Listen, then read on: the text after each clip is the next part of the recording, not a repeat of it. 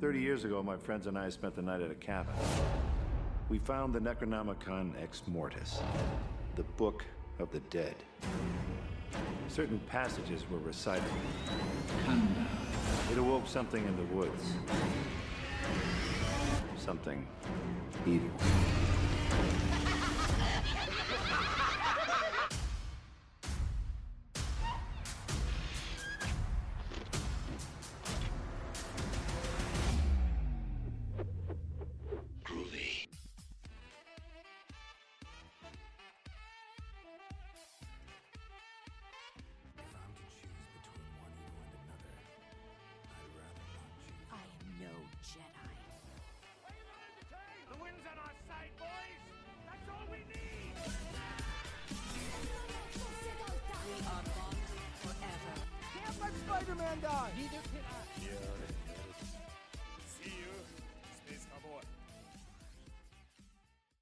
Bonjour à toutes et à tous et bienvenue dans Graphic Saga. Je suis Odyssée et vu que c'est le mois d'octobre, c'est bientôt Halloween et pour célébrer cette douce et folade saison, on fait nos bagages, on prend nos tronçonneuses et nos pelles et à d'autres jeux sympathiques et on prend la route du Tennessee pour aller passer une charmante soirée dans une petite cabane. On va parler aujourd'hui de la saga Evil Dead. Et pour faire ça, je suis en compagnie de Lily Nelson. Salut Lily, Salut. Ah, qui est du coup tu es chroniqueuse au blog du cinéma et tu fais partie du podcast Jumpscare. C'est bien ça. et Marie Casabonne, qui est co-autrice du livre Slasher, euh, membre de Panic Cinéma, rédactrice pour Écran L'Âge, oni- chroniqueuse pour Capture Mag et qui anime euh, bah, du coup l'émission Monster Squad. Salut, Ça va? Ça va très bien et toi? Bah ouais, ça va. Merci d'être là en tout cas, toutes les deux, c'est super sympa. Mais merci à toi pour l'invitation. Ouais, bah, ça a été, euh, ça a été compliqué parce qu'on a été tous très occupés, mais on va, on va s'en sortir. Ma- Maintenant on est là, on est on ensemble. est là, on est Ouais. ensemble, on est fort. Alors, euh, Evil Dead, qu'est-ce que c'est pour vous euh, Evil Dead? Qu'est-ce que ça représente? Euh, bah, je veux bien commencer. Vas-y, commence, bah, alors moi, Evil Dead, c'est ma saga euh, d'horreur préférée. Ça faisait pas partie des premiers films d'horreur que j'ai découvert, mais justement, quand j'ai découvert les films, j'ai découvert les trois en même temps. Et, en fait, j'ai un peu halluciné parce que j'avais jamais vu l'horreur filmée comme ça, j'avais jamais vu ces mouvements de caméra. Et, j'ai trouvé ça complètement fou. Le, travail sonore aussi, je trouvais ça assez dingue. Et puis, aussi, bah, je découvrais Bruce Campbell. Et donc, c'était une découverte sur tous les plans et c'était incroyable. Ouais, bah, je pense que moi, ça a été un petit peu pareil aussi. Et toi, Lily, du coup? Euh, je vais. euh, j'ai pas envie de répéter ce que j'ai déjà dit dans Jumpscare, Ah. euh, vu que j'ai déjà parlé en long en large de ma découverte d'Evil Dead, mais je peux, je peux te dire que j'adore Evil Dead, surtout le 2 et le 3. Et j'ai même tendance à dire qu'Evil Dead, c'est qu'Evil Dead 2, c'est certainement mon film préféré. Euh, et puis bon, bah, j'ai les affiches des trois films dans mon salon, euh, j'ai un petit H sur mon étagère. Je, suis- je suis une fangirl, quoi, comme on dit. Euh, au point que j'ai repoussé des hommes dans ma vie parce qu'ils n'aimaient pas Evil Dead. Attention. Ça va, ça va loin. C'est un, gros red flag, je suis ouais. d'accord. Ouais, ouais, non, mais euh, c'est arrivé deux fois et les deux fois, ils étaient beaux, ils aimaient bien les films d'horreur. euh, On a flirté quelques temps et arrivé le jour où je leur ai recommandé Evil Dead. Et là, le lendemain, ils sont venus me voir pour me dire en fait, c'est de la merde ton truc. Et, et le- charme était rompu direct. Ah, ça. La, ma- la magie, la magie est morte ce jour-là. C'est imp- impossible pour moi de coucher avec quelqu'un qui n'aime pas Evil Dead, c'est mort. Voilà. Non, mais euh, par contre, je suis euh, amoureuse de Bruce Campbell depuis toute petite. C'est peut-être un peu plus intéressant. Mhm. Euh, et paradoxalement, je l'ai pas du tout découvert dans Evil Dead. Euh, mon père euh, m'avait montré euh, les, films de la coccinelle de Disney à l'époque. Et il s'avère que quand j'étais petite, la coccinelle des années 90, c'était un nouveau départ pour la coccinelle sur Disney Channel avec Bruce Campbell. Et moi, j'ai découvert plutôt par le pendant comique. Et c'est un rôle un petit peu à part dans sa carrière où il est très, très attachant. Donc, rien à voir avec Ash. Donc, j'ai une affection très profonde pour, euh, pour, euh, Evil Dead aussi, parce qu'il y a Bruce Campbell dedans qui est un, qui est un souvenir d'enfance.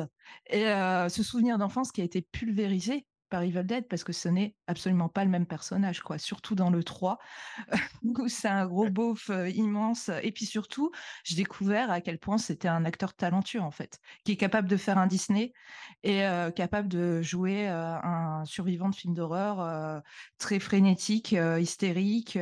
voilà. Ok. Ouais, tu parles, bah, du coup, parce qu'on l'a pas forcément mentionné, mais pour les gens qui connaissent pas, du coup, Bruce Campbell, qui est le personnage qui joue Ash, du coup, dans Evil Dead, donc le personnage principal des trois premiers euh, de la saga, fait par Sam Raimi.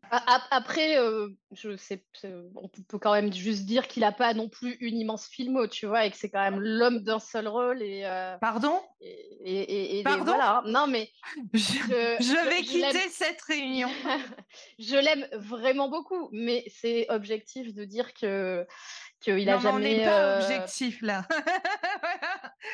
Je sais Non, oui. pas, moi j'essaye de l'être, mais, mais c'est vrai que c'est un rôle de, tu vois, enfin c'est c'est un peu comme Robert Englund et Freddy, quoi. C'est Oui, non, mais qui, euh, en vrai. qui ont eu un euh, rôle dans leur vie qui leur a collé à la peau euh, tout le temps, Oui, tout à fait. Et, mais en vrai, il a toujours. euh, Dans les années 90, il a essayé de s'en sortir euh, en diversifiant ses rôles. En vrai, il a toujours été assez versatile. Euh, mais dans les années 90, il essayait vraiment de sortir du truc acteur de série B et tout. Il a fait un coccinelle pour, Disney. euh, il a joué Ouais, dans un film d'auteur français. Euh, et en fait, il a jamais réussi à se sortir de cette image. Et du coup, il a décidé d'assumer complètement à partir Mais des années c'était 2000. c'était ce que je disais quand je disais l'homme d'un seul rôle. Hein. Je disais pas il est pas bon et tout. hein. Je sens que tu étais un peu piqué au vif, mais mais non, mais non, je plaisante, je plaisante.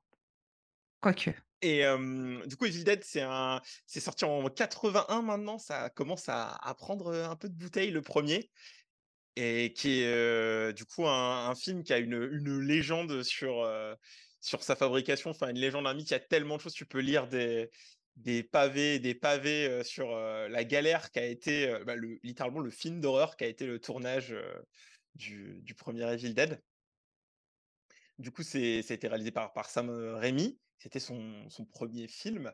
Et euh, Sam Raimi, du coup, qui est réalisateur euh, maintenant aujourd'hui euh, de la trilogie que tout le monde connaît de Spider-Man, de Darkman, de Mort sur le Grill, et plus récemment, bah, aussi de Drag Me to Hell, que j'adore, et de, malheureusement, le Doctor Strange Multiverse of Madness, qui... bah, bah, bah, bah, mais voilà. Donc, euh, Sam Raimi aussi. Ouais, vas-y. Euh, non, mais on dit souvent, oui, Evil Dead de Sam Raimi. Bon, c'est vrai, évi- évidemment, mais euh, c'est un travail de groupe surtout. Euh, c'est le taf de la boîte, donc fondée par Raimi, Bruce Campbell et Robert Tappert à Détroit dans les années 70. Et en fait, cette boîte, elle réunissait un peu tous leurs potes avec qui ils faisaient des courts-métrages en Super 8 euh, depuis le collège-lycée.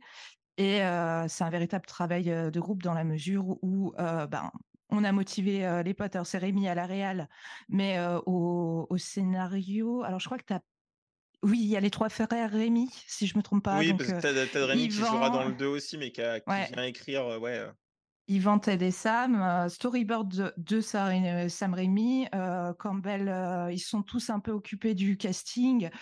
C'est tout un ensemble. Et Scott Spiegel aussi, qui est, membre de Renaissance Picture, euh, qui a ensuite réalisé des films. Scott Spiegel, il a son petit rôle à jouer aussi, parce qu'en fait, c'est lui qui va initier Sam Raimi au film d'horreur. C'est parce que Raimi, à la base, les films d'horreur, c'est pas trop son truc. hmm.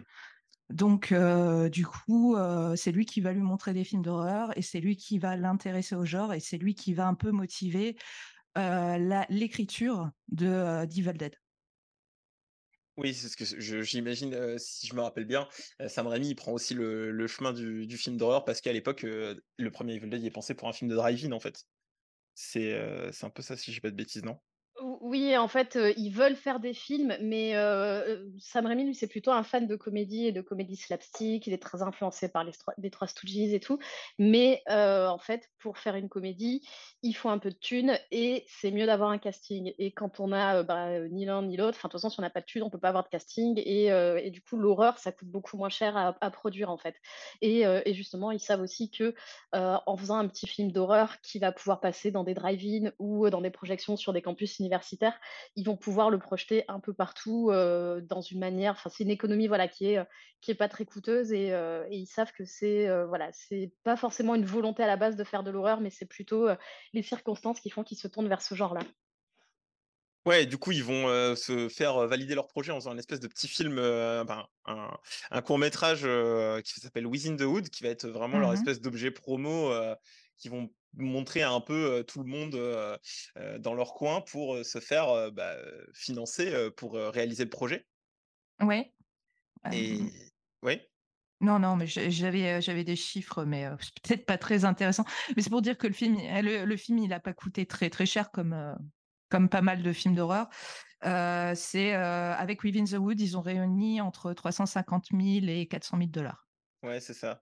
Mm. Les- Et je voyais aussi que beaucoup de, de- justement de gens qu'on finançait, c'était des dentistes et des médecins de la région Oui. aussi.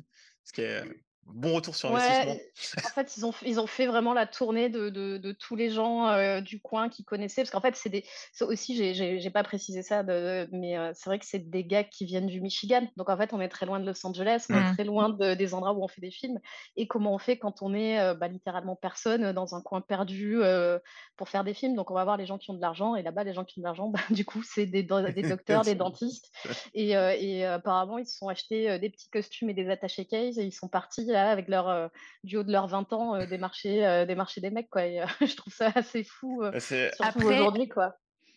Euh, après, euh, Bruce Campbell a eu son importance euh, dans ce processus parce que lui, il avait une petite expérience de la production.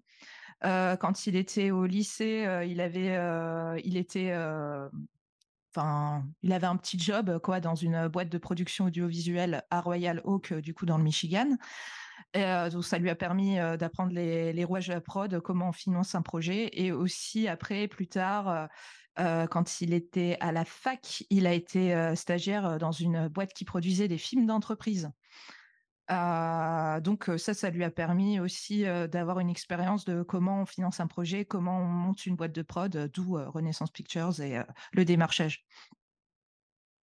Ouais, et du coup, grâce à ce démarchage, ils vont réussir du coup à, avoir les fonds, comme tu disais, à peu près 350 000 euh, dollars de l'époque pour faire le film. Et ils vont réussir à trouver du coup cette petite cabane dans les bois dans le, dans le Tennessee, au milieu du Tennessee. cabane qui, la fameuse cabane qui est devenue culte, mais une cabane qui malheureusement n'avait pas d'eau, pas d'électricité. Il a fallu tout, tout la retaper pour pouvoir tourner dedans, notamment qu'elle était remplie de, euh, L'excrément d'e- d'ex- d'animaux. voilà, d'excréments d'animaux, euh, et que ça lui est un vrai plaisir pendant euh, tout le temps de tournage avec ces belles odeurs euh, au milieu des bois, au milieu de nulle part. Donc, comme je disais tout à l'heure, je pense que c'était un vrai film d'horreur, le tournage. ouais. Hum. Et c'était pas la, la cabane là au départ? Oui, ils avaient trouvé autre chose Ouais, avant. ouais, ils avaient trouvé euh, une autre cabane euh, parce qu'en fait, euh, c'est plus exactement une cabine. Euh, aux États-Unis, c'est ces petits chalets que tu peux louer, d'où le film Cabin Fever. Et en fait, le Tennessee en regorge. Et euh, donc, ils avaient trouvé un plan tout à fait legit où ils louaient une cabane à son propriétaire. Et en fait, quand ils sont arrivés, euh, le mec, il a dit finalement, en fait, je vous fais pas confiance, je vous la loue pas. Il avait peut-être pas tort, en fait. Ouais, non, Ouais, mais- Du coup, c'est un mec qui s'appelle de mémoire Gary Holt. Euh, qui leur a trouvé cette cabane abandonnée au milieu des bois où il n'y a pas l'électricité ni quoi parce que justement elle était abandonnée et du coup le mec qui est euh, crédité comme euh, assistant au générique pour l'anecdote D'accord. Ouais. Je savais pas du tout ça, tu vois. Je l'avais pas, je l'avais pas vu. En attendant, la, la cabane, j'ai vu qu'aujourd'hui, euh, maintenant, il fallait plus trop trop s'en approcher euh, Mm. parce que les gens du coin avaient été un peu saoulés euh, que les que les fans d'Evil Dead passent leur temps à venir sur les lieux du, du tournage. Et en plus ils l'ont saccagé hein. Ouais, ils l'ont. Euh, ouais, euh, il y a eu un truc au lieu de la restaurer, euh, d'en faire un, petit- un petit lieu touristique. En fait, les fans ont commencé à démanteler les planches qui composent la Un, cabane, un plaisir. voilà, pour en faire des souvenirs nuls à vendre en convention où il y a écrit, tu sais, planche de la cabane des Villes Dead, euh, pyrogravé moche. Enfin voilà, En mode le, le mur de Berlin, quoi. Voilà, c'est ça. on prend des pierres, quoi. Ok. Donc voilà, et euh, du coup, le film, moi, ce que je trouve aussi intéressant, c'est que euh, dans ce tournage, on voit que euh, ils font tout à l'économie de moyens, notamment les fameuses shaky cam qui créent pour, pour le tournage en mettant du coup la, la caméra sur un, sur un bâton et en courant dans les bois, ce Mhm. qui devait être assez marrant à voir de l'extérieur. C'est ouais, c'est vraiment le le début de la on on le début de la enfin, l'émergence d'un grand cinéaste et d'une œuvre culte, mais il est un peu à la croisée des chemins parce que va être impliqué dans son succès, du coup, Stephen King qui va remarquer le qui va remarquer le film. Le film sera diffusé à Cannes hors compétition. Il y a les Cohen qui ont un peu écrit dessus et je trouve ça assez marrant de voir à quel point il est au, mmh, on va dire à la à la croisée des chemins, à cette époque-là du cinéma. Bah, alors, je je reviens juste sur, tu vois, tu tu parlais du du manque de budget, enfin de l'in Ouais. de l'inventivité, c'est vraiment, tu vois, le le manque de budget, en fait, bah, on a on a pas de thunes, mais on a des idées, quoi, donc donc c'est un film, je pense que, je pense que le film a a plu, aux gens et notamment, heu, tu en tu en as pas parlé, mais il y a eu aussi une projection au au festival du Grand Rex, à l'époque et la salle était Mmh. vraiment en folie et c'est des gens qui étaient très, très fans de films d'horreur, donc un public, on va dire, d'avertis parce qu'en fait, je pense que, surtout à l'époque, moi je trouve que déjà rien qu'en le revoyant aujourd'hui, même si, évidemment il y a il y a beaucoup d'années qui nous séparent du film, ça reste quand même quelque chose de hyper énergique, de d'inventif et il y a quelque chose de communicatif à voir ça et je pense qu'à l'époque, les gens, dans ces dans à cette époque-là, ils se sont pris le film vraiment dans la gueule, encore plus que nous qui Mmh. sommes Mmh. gavés d'images tout le temps et et et c'est pour ça aussi que Stephen King a je crois qu'il a dit quelque chose comme genre: «Le film le plus effrayant que j'ai jamais vu», ou quelque chose comme ça et ça a été la la tagline créatif, un truc comme ça aussi, ouais. et et ça a été la la tagline de du du film sur les sur les VHS et ça ça a aussi assuré son succès, heu et sa postérité, en fait. Parce que comme, heu, comme aujourd'hui, heu, un mec comme Stephen King, encore lui, ou Guillermo del Toro fait un tweet pour dire que ton court métrage ou ton film est super. Là, à l'époque, c'était c'était l'équivalent, de de ton tweet, c'était, sa citation sur, Ah ton bah, film. bien sûr. C'était incroyable, quoi. Et et surtout, heu, bah, comme tu as dit, c'est fait avec 3 bouts de ficelle, quoi. Mmh. Heu et heu, à l'époque, il y avait encore ce truc, qu'on a un peu moins aujourd'hui avec le numérique, de se dire: «Mais comment ils ont fait ça?» voilà, des voilà, shaky cam, ça a pas mal posé question, comment ils ont fait pour avoir, un Mmh. plan, qui bouge autant, et qui qui pourtant est fluide, voilà. Encore même si, sans rentrer dans les détails, du, heu, du du budget, quoi que ce soit, voilà, les gens avaient pas l'habitude de voir ça. C'est ça se voit de toute façon, sur, sur tout ce qui a été mis en place, notamment, je voyais au au niveau des maquillages parce qu'ils avaient un jeune, enfin, il était assez jeune aussi, le gars qui a fait les make-up et tout ça. Du coup, ils ont, ils ont tout tout tournage a été un peu un espèce de de grand, hem, de grand test, en fait. Ils ont, heu, Mmh expérimenté tout ce qu'ils pouvaient. Notamment, heu, je crois qu'il y a un plan où Sam Raimi, il fait, heu, il fait une, un abdo. Il est suspendu Ouais, par les, ouais. heu, par les jambes, c'est sur au niveau de la fin, enfin, dernier plan où il passe par, par-dessus, Bruce Campbell en faisant un un abdo. Donc il y a vraiment, l'expérimentation à à tous les coins du du tournage. Oui et En fait, c'était vas-y, vas-y. Oui, non, mais il y a un petit truc, heu, pour, vraiment pour l'anecdote, hein, heu, mais heu, petit truc, heu, qui, moi, m'a toujours beaucoup amusé, alors ils n'avaient pas, du coup, de budget pour avoir, un rail de travelling et du coup, ils ont posé la caméra sur un support, ils ont appelé ça la vase au cam. Parce qu'en fait, pour que le travelling soit fluide, ils ont recouvert le support de vaseline. Donc c'est vraiment la débrouille, mais à ouais. tous à tous les étages et ça donne un résultat assez impressionnant pour de la débrouille. Ah non, mais c'est clair. C'est ça qui, qui fait, heu, qui fait ça. Moi, honnêtement, le 1, je l'avais jamais vu avant de préparer l'émission.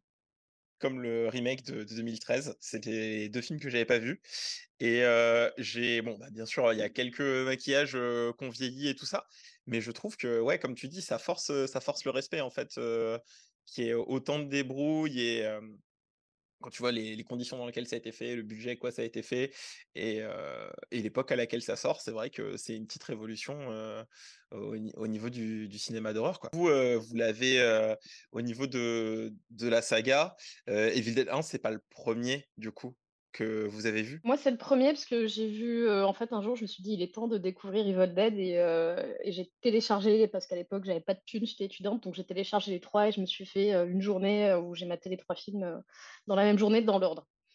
D'accord. Je suis très Alors, complétiste et j'aime bien que les choses soient bien dans l'ordre et tout, donc je me suis dit: «Je vais les regarder dans le dans le sens où ils ont été ah tournés». vas-y. bah, moi, j'ai j'ai commencé par le 2, voilà. Parce qu'en fait, il y a un podcast que j'aimais beaucoup, beaucoup, beaucoup à l'époque, j'étais étudiante, ça fait bien 10 ans maintenant, qui s'appelait «Pourquoi Buffy c'est génial».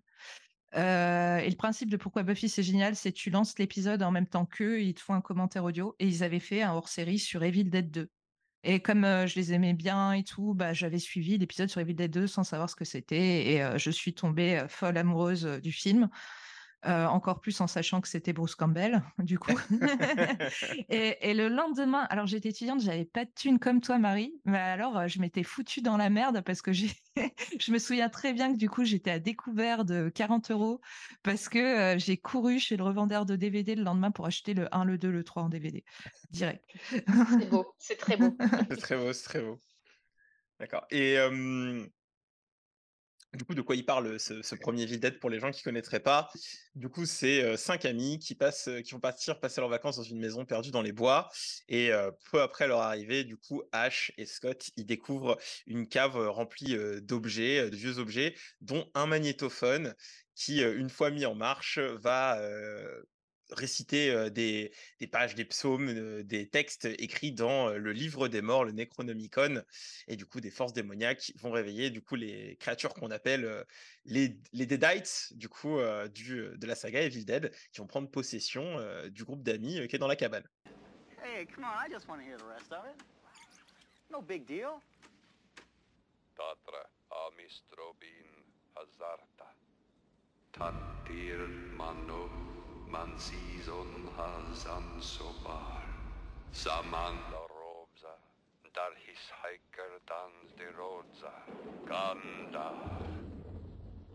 Donc là-dessus, euh, il y a le personnage de, Ash qui euh, est pas perçu vraiment comme un héros, j'ai l'impression, dès le début de, ce premier volet, en fait. Il a, euh, il- a plus euh, la carrière du, enfin, le gars normal, quoi. En, fait, moi, Ash, euh, je trouve que dans la saga Evil Dead, il a un peu la trajectoire de la Final Girl, en fait. C'est un Tout truc que je dis souvent. Mm, Ouais. Donc mm. les, les gens qui m'écoutent souvent doivent euh, en avoir marre que je répète ça. Mais vraiment, dé- déjà, c'est un des seuls, voire le seul personnage iconique d'horreur qui n'est pas un méchant, qui n'est pas un boogeyman, un tueur. Et, euh, et en fait, c'est vrai que surtout à partir du 2, euh, Sam Raimi, qui aime bien maltraiter euh, ses potes, le fait beaucoup crier. Il lui dit littéralement de crier comme une fille. Il le fait vraiment souffrir. Et en fait, c'est cha- chacun des Evil Dead, c'est vraiment un peu une étape de, de la de l'évolution de la Final Girl dans le cinéma d'horreur. C'est-à-dire que dans le premier, comme tu dis, c'est pas vraiment un héros, c'est une victime qui reste en vie euh, plus longtemps que les autres, en fait, un petit peu comme la Mm. Final Girl dans les premières années euh, du slasher et du Rape and Re- and Revenge euh, dans, et dans les années euh, 70-80. C'est une fille qui reste en vie un peu plus longtemps que les autres et qui est sauvée de, de manière presque hasardeuse ou accidentelle. Dans le 2, il y a une- un début d'iconisation euh, de, euh, de, de Bruce Campbell, donc un peu comme bah, bah, toujours la Final Girl qui commence à prendre les choses en main, qui commence à, voilà, que la- Mm. là, il se, coupe, le- il se coupe le bras, il se bat un petit peu. Et dans le 3, c'est vraiment la pure iconisation euh, du, euh, du personnage, bon, même s'il est bête comme ses pieds. Mais, euh, mais en tout cas, c'est vraiment le, le- le héros badass, iconique, avec des plans incroyables sur sa musculature et tout. Et donc, c'est vraiment, euh, ouais, c'est vraiment, je pense, le, pour moi, le, le premier Final Boy, en fait. Euh, oui, et d'autant plus que euh, il est. euh, si on peut considérer que c'est déjà Ash Williams, même si pas trop dans Within the Woods, puisque dans Within the Woods il s'appelle Bruce. dans Within the Wood, il a vraiment, il est vraiment caractérisé comme une final girl. Donc dès le départ, je pense que ça leur trottait derrière la tête, puisque dans Within the Woods, il est dit vierge. Euh, il est décrit comme un garçon sensible et gentil, comme souvent euh, les Final Girls. C'est généralement pas la peste qui survit. Et euh, il se montre particulièrement niais avec sa copine. C'est le garçon gentil et prévenant. Et effectivement, comme tu l'as dit, Marie, ça va être le cas jusqu'à Evil Dead 2. Et il y a une rupture dans Evil Dead 3, du coup. Et euh, il y a une théorie qui court un peu sur Internet, mais euh, on en avait parlé un petit peu, Marie, au Stabaton.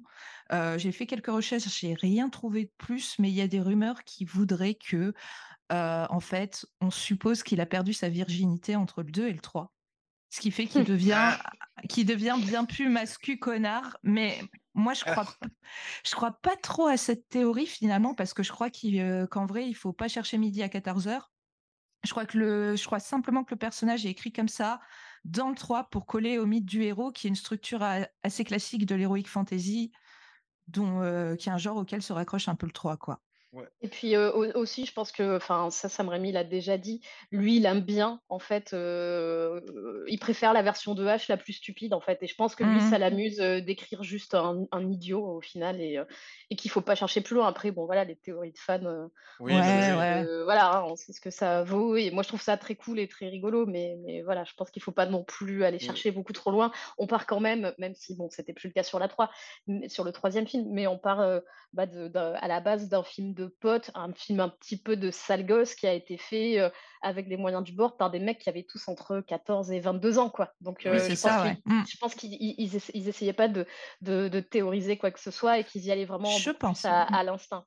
Ouais, surtout, quand- bah, surtout quand tu vois qu'il y a les bah, maladresse, c'est un mot un peu léger, mais quand tu vois les, la scène justement avec les branches dans le premier, euh, il y a pas trop de. Enfin, qu'en gros, il y a une scène de viol euh, dans le, dans le premier Evil Dead qui est euh, malheureusement, euh, bah, je- ça montre, je pense qu'ils n'étaient pas très conscients de ce qu'ils Ouais. faisaient aussi là-dessus. Bah, en fait, cette scène, elle a été Mm. rajoutée en post-prod. L'actrice n'était pas au courant, donc elle l'a découverte à la projo, alors que sa mère était assise à côté d'elle et elles étaient ravies. Et, L'ambiance. euh, et même Sam Raimi s'en est, s'en est excusé après. Il a dit qu'il l'a regretté, mais après, voilà, je pense que c'est un truc rajouté par des, ouais, par des mecs de 20 Des ans sales gosses. Oui, mais on, peut, on peut. Et ouais, alors Mhm. on peut, mais est-ce qu'on doit? Non, pas forcément. Bah non, oui. mais, euh, mais voilà. Euh, Rémis euh, l'a d'autant plus regretté que, euh, en fait, euh, Evil Dead, premier du nom, a été classé vidéo nasty en Angleterre.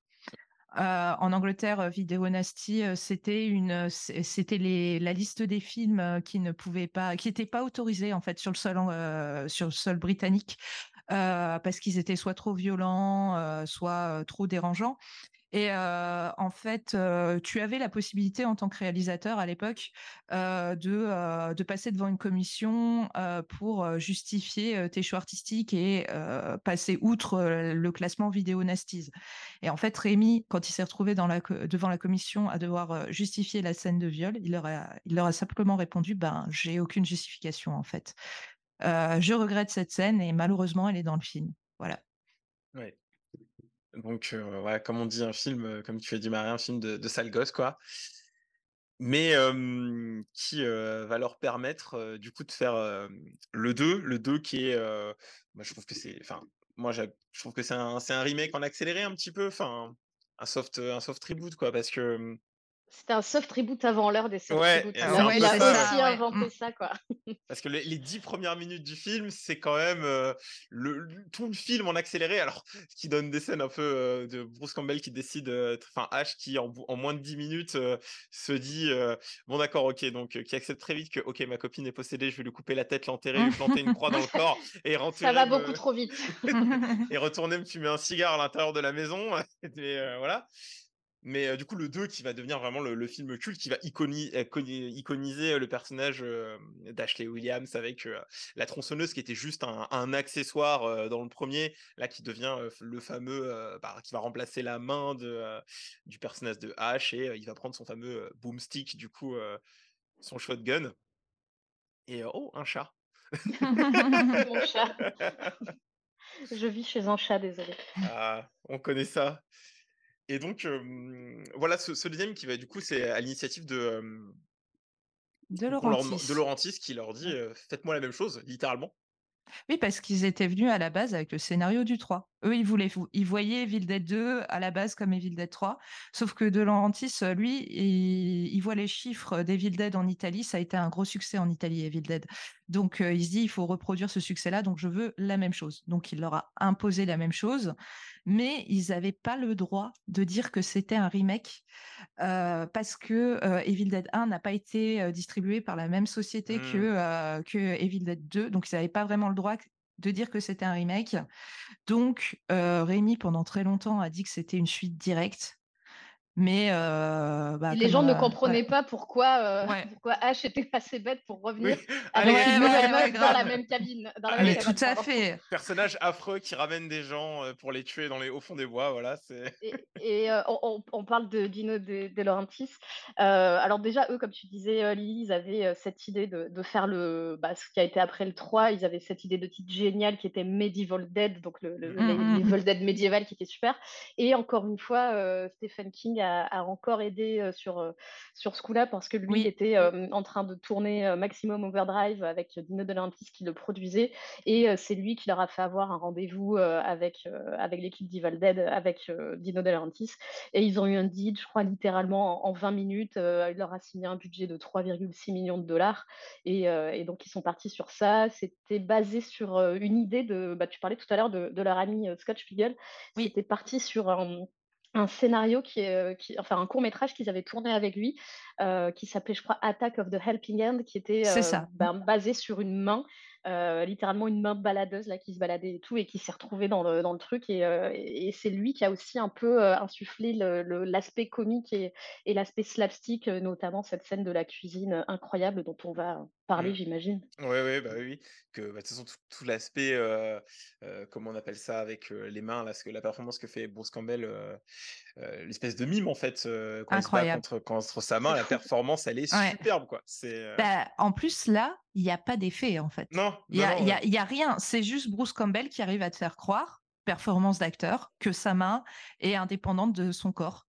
Et, euh, et le pire, c'est que c'est long. Ça Ouais, dure de, Ouais, dure c'est super très long. longtemps.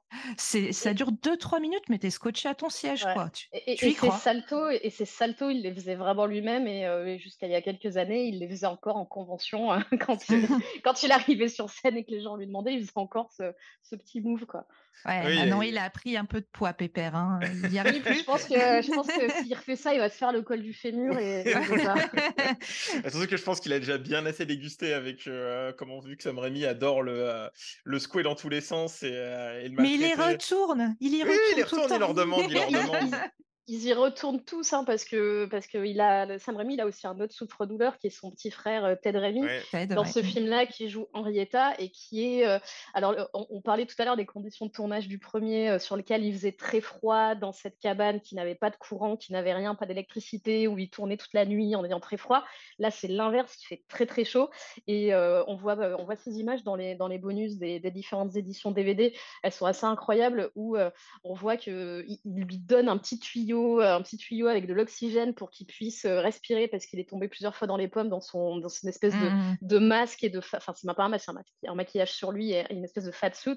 On voit à un moment une scène où il est suspendu au plafond et il y a un énorme filet de sueur qui coule de sa de son Il oreille. on pourrait penser c'est dégueulasse on pourrait penser que c'est, euh, un fluide dégueu que Sam Raimi a mis là mais non non en Mm. fait c'est vraiment sa sueur à lui et le soir on le voit quand il enlève le le fat suit il enlève ses chaussures ses trucs et vraiment il y a euh, un litre d'eau qui sort et, c'était vraiment je crois que qu'il a été peut-être lui-même encore plus euh, maltraité que, que Bruce Campbell, parce qu'en plus, bah, lui, il apparaît, son nom appara- apparaît au générique, mais son visage n'est jamais vraiment dans le film. Euh, Et oui. donc, il est quand même un peu plus dans l'ombre, le pauvre.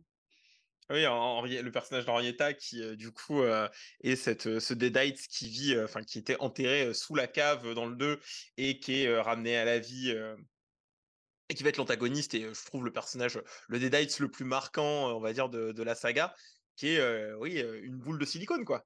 C'est euh, une boule de silicone, donc euh, j'imagine que le pauvre Ted Raimi, oui, ça a dû être des conditions assez affreuses pour rester là-dessous. Et le 2 aussi, il est marqué par, du coup ce il a un rythme assez particulier, je trouve, le 2. Il y a cette espèce d'intro très, très rapide en en 10 minutes. Il y a, heu, Ash qui perd un peu la raison, sur cette deuxième partie de film et il y a l'arrivée des, sacs de viande, quoi, on va dire, des personnages, des touristes qui arrivent juste après pour, se faire trucider et qui vont relancer un peu la truc parce que, d'une certaine manière, Ash s'en était, entre guillemets, arrivé à calmer la situation. Et du coup, ces personnages qui vont, vraiment servir à se faire, trépaner, notamment, petite, petit, truc qui me fait très rire, c'est ridicule, mais quand il se fait, happer, il y en a un personnage, moment, qui, s'approche trop près de la trappe, de la de la cave et qui se fait Mmh. attraper par Henrietta et en fait, tu as l'impression que le personnage passe dans un broyeur, heu, dans un broyeur, heu, pour, heu, voiture parce que le la la le jet de sang qui ressort de, de la trappe, c'est, enfin, c'est il est il est en en abus total et je trouve cette scène très, très drôle en termes de mise à mort, en fait. J'ai l'impression que le gars passe à la déchiqueteuse, donc heu Bah, en fait, c'est vraiment le film que Sam Raimi aurait voulu faire sur Mmh, le premier, c'est quoi. Donc c'est, heu, Ouais. c'est la même chose, mais en mais en 10 fois plus, quoi, heu, plus de bud 10 fois plus de budget, 10 fois plus de faux sang, heu, 10 fois plus de Bruce Campbell, iconique, et c'est tout ce qu'on aime. Bah, c'est ça. Et Parce que sa grande frustration sur le 1, c'est que euh, il était un peu obligé de faire les storyboards au jour le jour?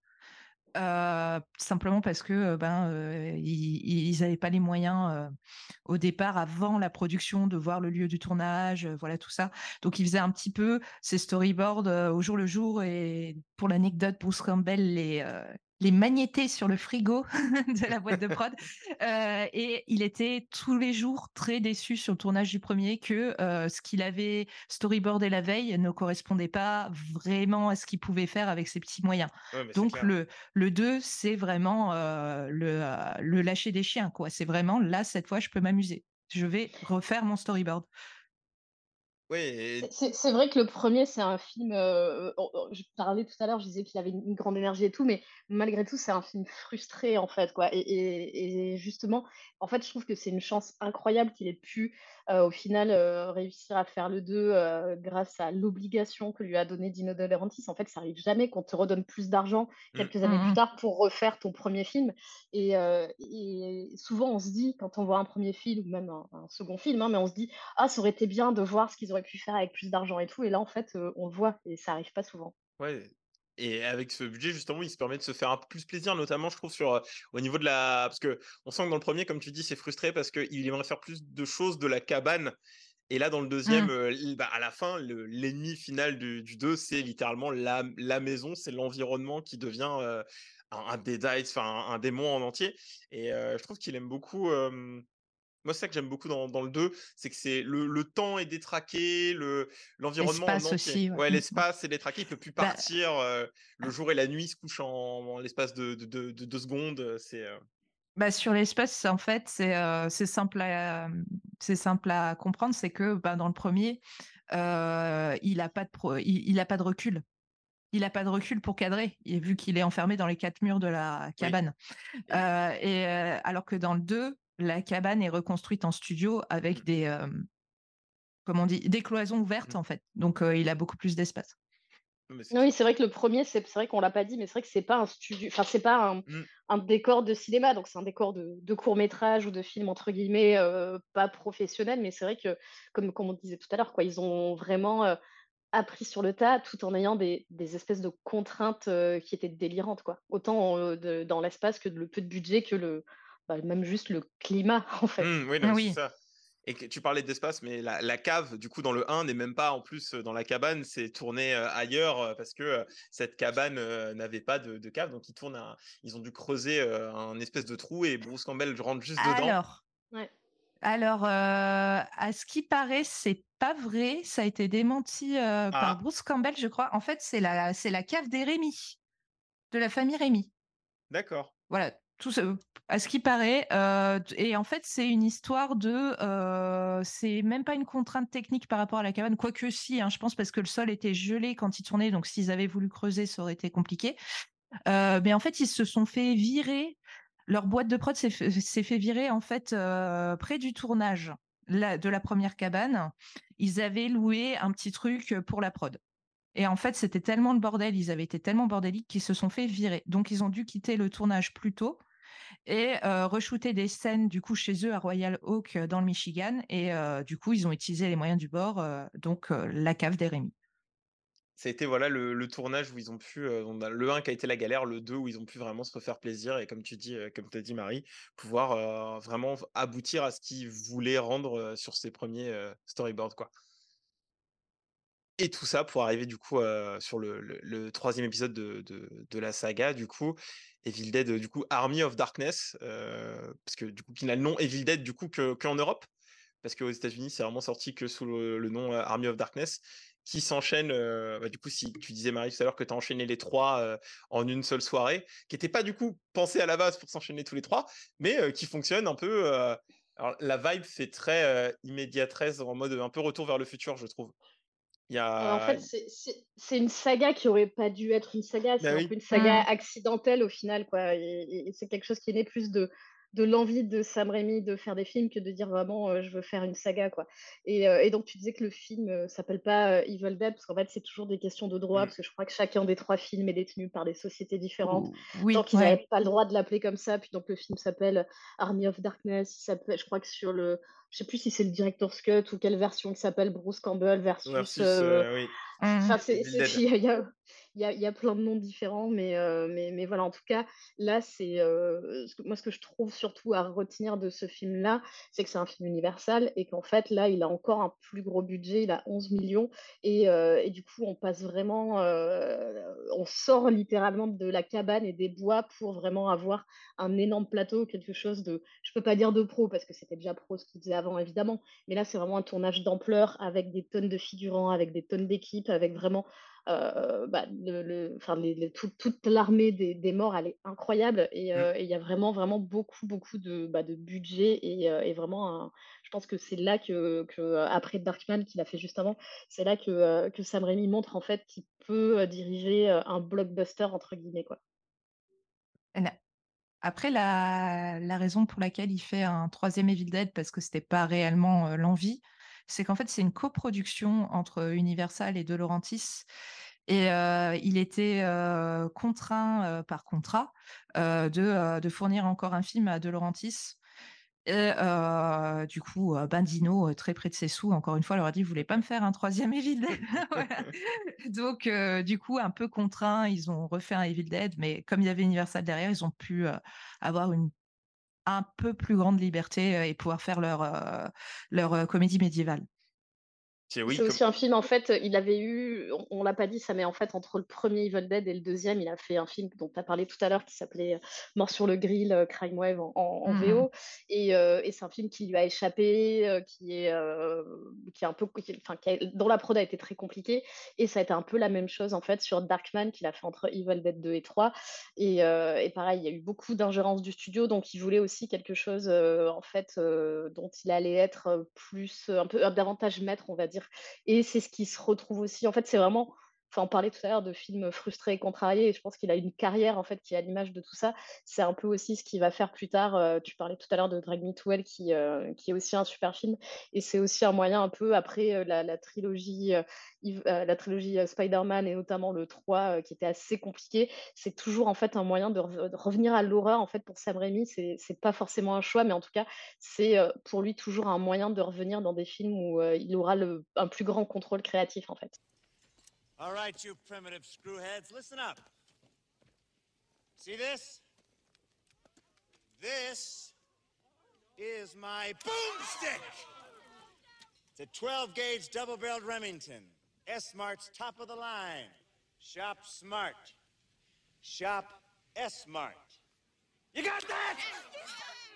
Ouais, du coup, plus, plus grand contrôle, contrôle très, euh, plus grand, plus grand contrôle de créatif que tu disais. Et Lily, tu parlais de comédie aussi, parce que là, on sort, on sort du registre de l'horreur, en fait, un petit peu avec Army of Darkness, parce que là, les, du coup, ça se passe au, en, en 1300 en Angleterre. Euh, Ash, il, il devient vraiment ce qu'on disait, cette espèce de, de, de boomer, euh, de boomer beauf euh, qui lâche Mhm. euh, des, des punchlines, hein, enfin, il est one-liner, quoi. c'est Oil to the King Baby. Et puis, il se met à, les Deadites se mettent à faire du kung-fu. euh, euh, le slapstick, il est euh, exacerbé à un niveau jamais atteint dans la saga. Mais moi, c'est mon film Ouais. préféré de, des trois. Moi aussi, j'aime beaucoup. Mais alors après, après Sam Raimi, en fait, c'est un réalisateur assez versatile, que comme comme Marie l'a un peu euh, évoqué. En fait, c'est c'est quelqu'un qui a fait euh, de l'horreur, mais il a aussi fait euh, du western avec Mort ou Vif. euh, il a fait du thriller avec Un plan simple, de la fantasy avec euh, Le Monde fantastique d'Oz pour Disney. Il a fait des adaptations de comics. Il a fait Spider-Man, euh, récemment Doctor Strange. Donc en fait, c'est quelqu'un qui est pas enfermé dans un genre. Euh, et euh, et l'aventure médiévale fantastique, ça va un peu être son dada d'ailleurs dans les années 90 après. Euh, le dada de Renaissance Pictures, parce que c'est des prods de Renaissance, Pictures à la télévision, puisqu'ils vont faire Hercule, Xena et des deux séries complètement hallucinées, SF historiques. Euh, Il y a Cléopatra de 1525 et Jack le Vengeur masqué. Jack le Ven- Vengeur masqué, c'est avec Bruce Campbell, euh, qui, euh, qui bosse avec Napoléon. Enfin, c'est c'est n'importe quoi. Euh, bref, mais euh, du coup, c'est quelqu'un qui est, comme je disais, n'est pas enfermé dans un genre. Et je trouve que toute la saga Evil Dead, en fait, elle est le témoin de cette versatilité. C'est jamais complètement de l'horreur. Dans le premier, il y a un Mm. petit peu de comédie, c'est plus, sub- c'est plus subtil, mais il y en a un peu. Dans le deuxième, on, on est plus dans la comédie hor- horrifique, et dans le troisième, on mélange tout, quoi. On s'amuse. Bah, c'est ça, en fait, ce que je vous demandais en début d'émission, euh, c'est quoi Evil Dead pour vous? Mais en finalité, si on demande à quelqu'un euh, qu'est-ce que c'est un... la, la saga Evil Dead, bah, c'est quelque chose de très éclectique en finalité. Il n'y a pas de. Chaque film a sa propre identité et du coup, on, on- on- comme tu dis, euh, il a, il a ce côté couteau suisse et il est toujours inattendu en fait, je trouve, Sam Raimi. En fait, les, les... je trouve ce qui fait l'essence des, des trois premiers films, c'est qu'ils ils te surprennent tous à leur manière en fait dans ce qu'ils vont te, te montrer. Du coup, no- notamment sur le 3 qui a, qui a des scènes de des scènes qui sont de enfin de, de baston euh, qui sont je trouve très très drôles Euh, notamment euh, moi ma scène préférée de toute la saga celle dans le moulin où Ash euh, va du coup se battre contre des mini du coup qui sont à l'époque bah, du coup c'est plein de doublures de lui avec Mhm. des prothèses tout ça et je trouve que c'est une scène trop trop bien qui fonctionne bien et qui du coup revient un petit peu sur les les anciens films parce que on- enfin sur les deux précédents parce qu'on revient dans un lieu clos euh, dans ce film qui est quand même qui respire beaucoup plus euh, ce, ce Army of Darkness et du coup euh, Army of Darkness qui avait deux fins du coup une fin qui a été refusée par Mhm. par les studios Qui va devenir la fin de Ash versus Evil Dead. C'est ça. Et c'est là-dessus que je voulais venir parce que j'ai l'impression que Sam Raimi, il a cette malédiction des, des quatre. Il pourra pas faire. Enfin, il y a son Spider-Man euh, 4 que tout le monde a sur le bout des lèvres. H versus. Enfin, H. Enfin, Evil Dead 4, du coup, qui était potentiellement dans les tiroirs mais qui n'est pas arrivé. Euh, ce qu'on parlera tout à l'heure, la série H versus Evil Dead qui n'a pas eu de, saison 4 et du coup qui à chaque fois il bloque sur les quatre et je trouve ça très enfin je trouve ça assez marrant donc euh, Sam Raimi il fait des trilogies mais euh, il est, il peut pas aller euh, il peut pas aller plus loin En même temps, est-ce qu'on avait besoin d'une saison 4 je, je ne crois pas. euh, voilà. non mais on en parlera tout à l'heure mais je sais que Marie par exemple toi tu n'aimes pas trop tu n'as pas trop aimé Non, moi j'aime pas la, j'aime pas la série. Moi, je l'aime bien. Je l'aime bien. Il y a des choses que j'aime beaucoup dedans. mais euh, on en parlera on en parlera tout à l'heure et du coup la, fameuse fin du coup qui avait été refusée c'est cette fin où euh, Bruce Campbell il est tout grimé avec une énorme barbe euh, une énorme barbe et que vu que Ash est totalement débile euh, il écoute pas ce qu'on lui dit à la fin du film que pour retourner dans son époque il faut prendre six gouttes de potion. Il en prend sept et il se retrouve du coup dans un Londres totalement détruit et post-apocalyptique en criant le fameux I sleep I sleep too long Ouais, mais c'est une fin. Moi, je, je pense que beaucoup de gens préfèrent cette fin, mais en tout cas, c'est une fin qui est beaucoup plus en accord avec le personnage. Enfin, juste avant, dans le film, c'est quand même un idiot qui veut pas écouter les mots euh, qu'il doit dire, euh, l'incantation, et qui se trompe et qui fait pour marmonner son dernier mot. Enfin, je veux dire, c'était complètement logique au final qu'il n'arrive pas à compter jusqu'à, euh, je sais plus quel est le nombre de gouttes, mais qu'il n'arrive pas à compter jusqu'à 6 pour, euh, et, et qu'il dorme trop, trop, trop long, trop longtemps, c'est à peu près sûr.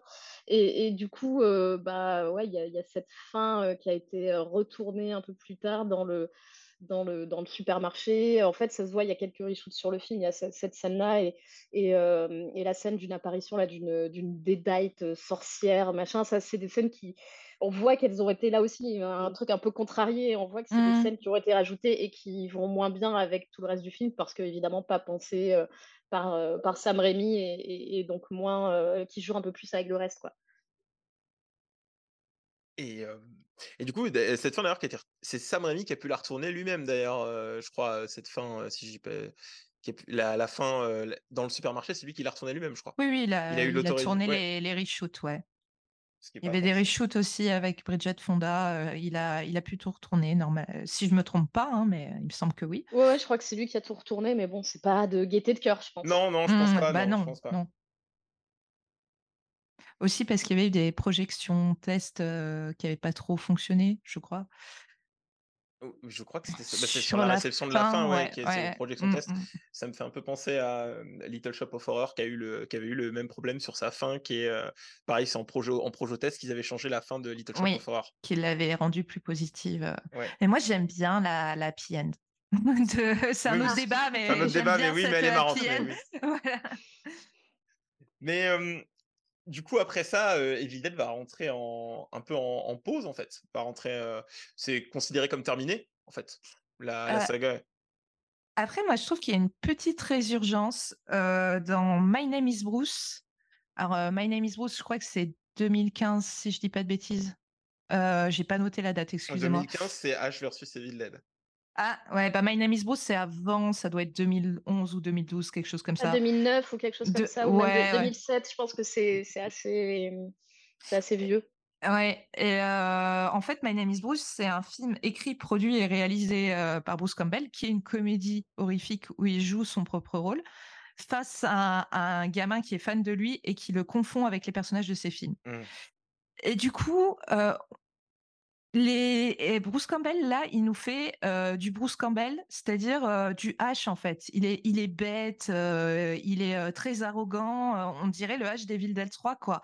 Et du coup, moi, je vois en My Name is Bruce une sorte de proto H versus Evil Dead.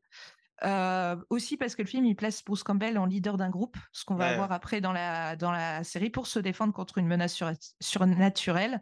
Et euh, il a le même ton parodique euh, où le personnage apparaît vieux et fatigué. Donc ouais, j'y vois un peu une résurgence de H. Williams avant l'heure, quoi. D'accord. Et Sam Raimi, il est, dans- il est pas impliqué dans le projet de My Name is Non, non, non. Par contre, il y a Ted Remy qui joue un, un chinois Ok, d'accord. et qui fait un, Oula, et au qui secours. fait un accent raciste. Ted Remy adore faire des accents racistes. Il faut qu'il arrête. Ted, Ted, on t'aime bien, arrête ça. Ah oui, il faut, faut- non, il faut pas faire ça, monsieur, monsieur Rémi. hein, C'est pas possible. En même temps, c'est Bruce Campbell qui lui a écrit le rôle, hein, donc. euh, Oh, bah, faut, ouais, pas s'attendre à, à, grand chose là-dessus. Et du coup,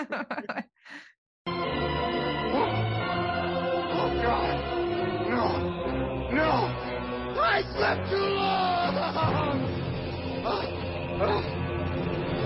donc bah, du coup, c'est marrant parce qu'on parlait de H versus euh, Evil Dead qui sortira en 2015, mais entre temps, du coup, euh, euh, va y avoir euh, Raimi qui va avoir l'idée en soi de de confier le, un remake entre guillemets du, du premier Evil Dead à un, un jeune réalisateur à l'époque du coup qui est, qui est Fede Alvarez mhm.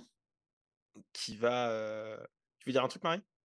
Euh, ou, ou j'allais continuer si tu, Vas-y, voulais pas te lancer. C'était si. non, non, en fait, parce que moi là, c'est c'est mon moment parce que c'est la seule des suites de Evil Dead euh, que, que j'aime. Ah. Euh, en fait, c'est bah, Fede Alvarez à l'époque, il venait d'être connu pour, euh, pour un court métrage qu'il avait fait, qui paradoxalement n'est que des effets spéciaux numériques en fait.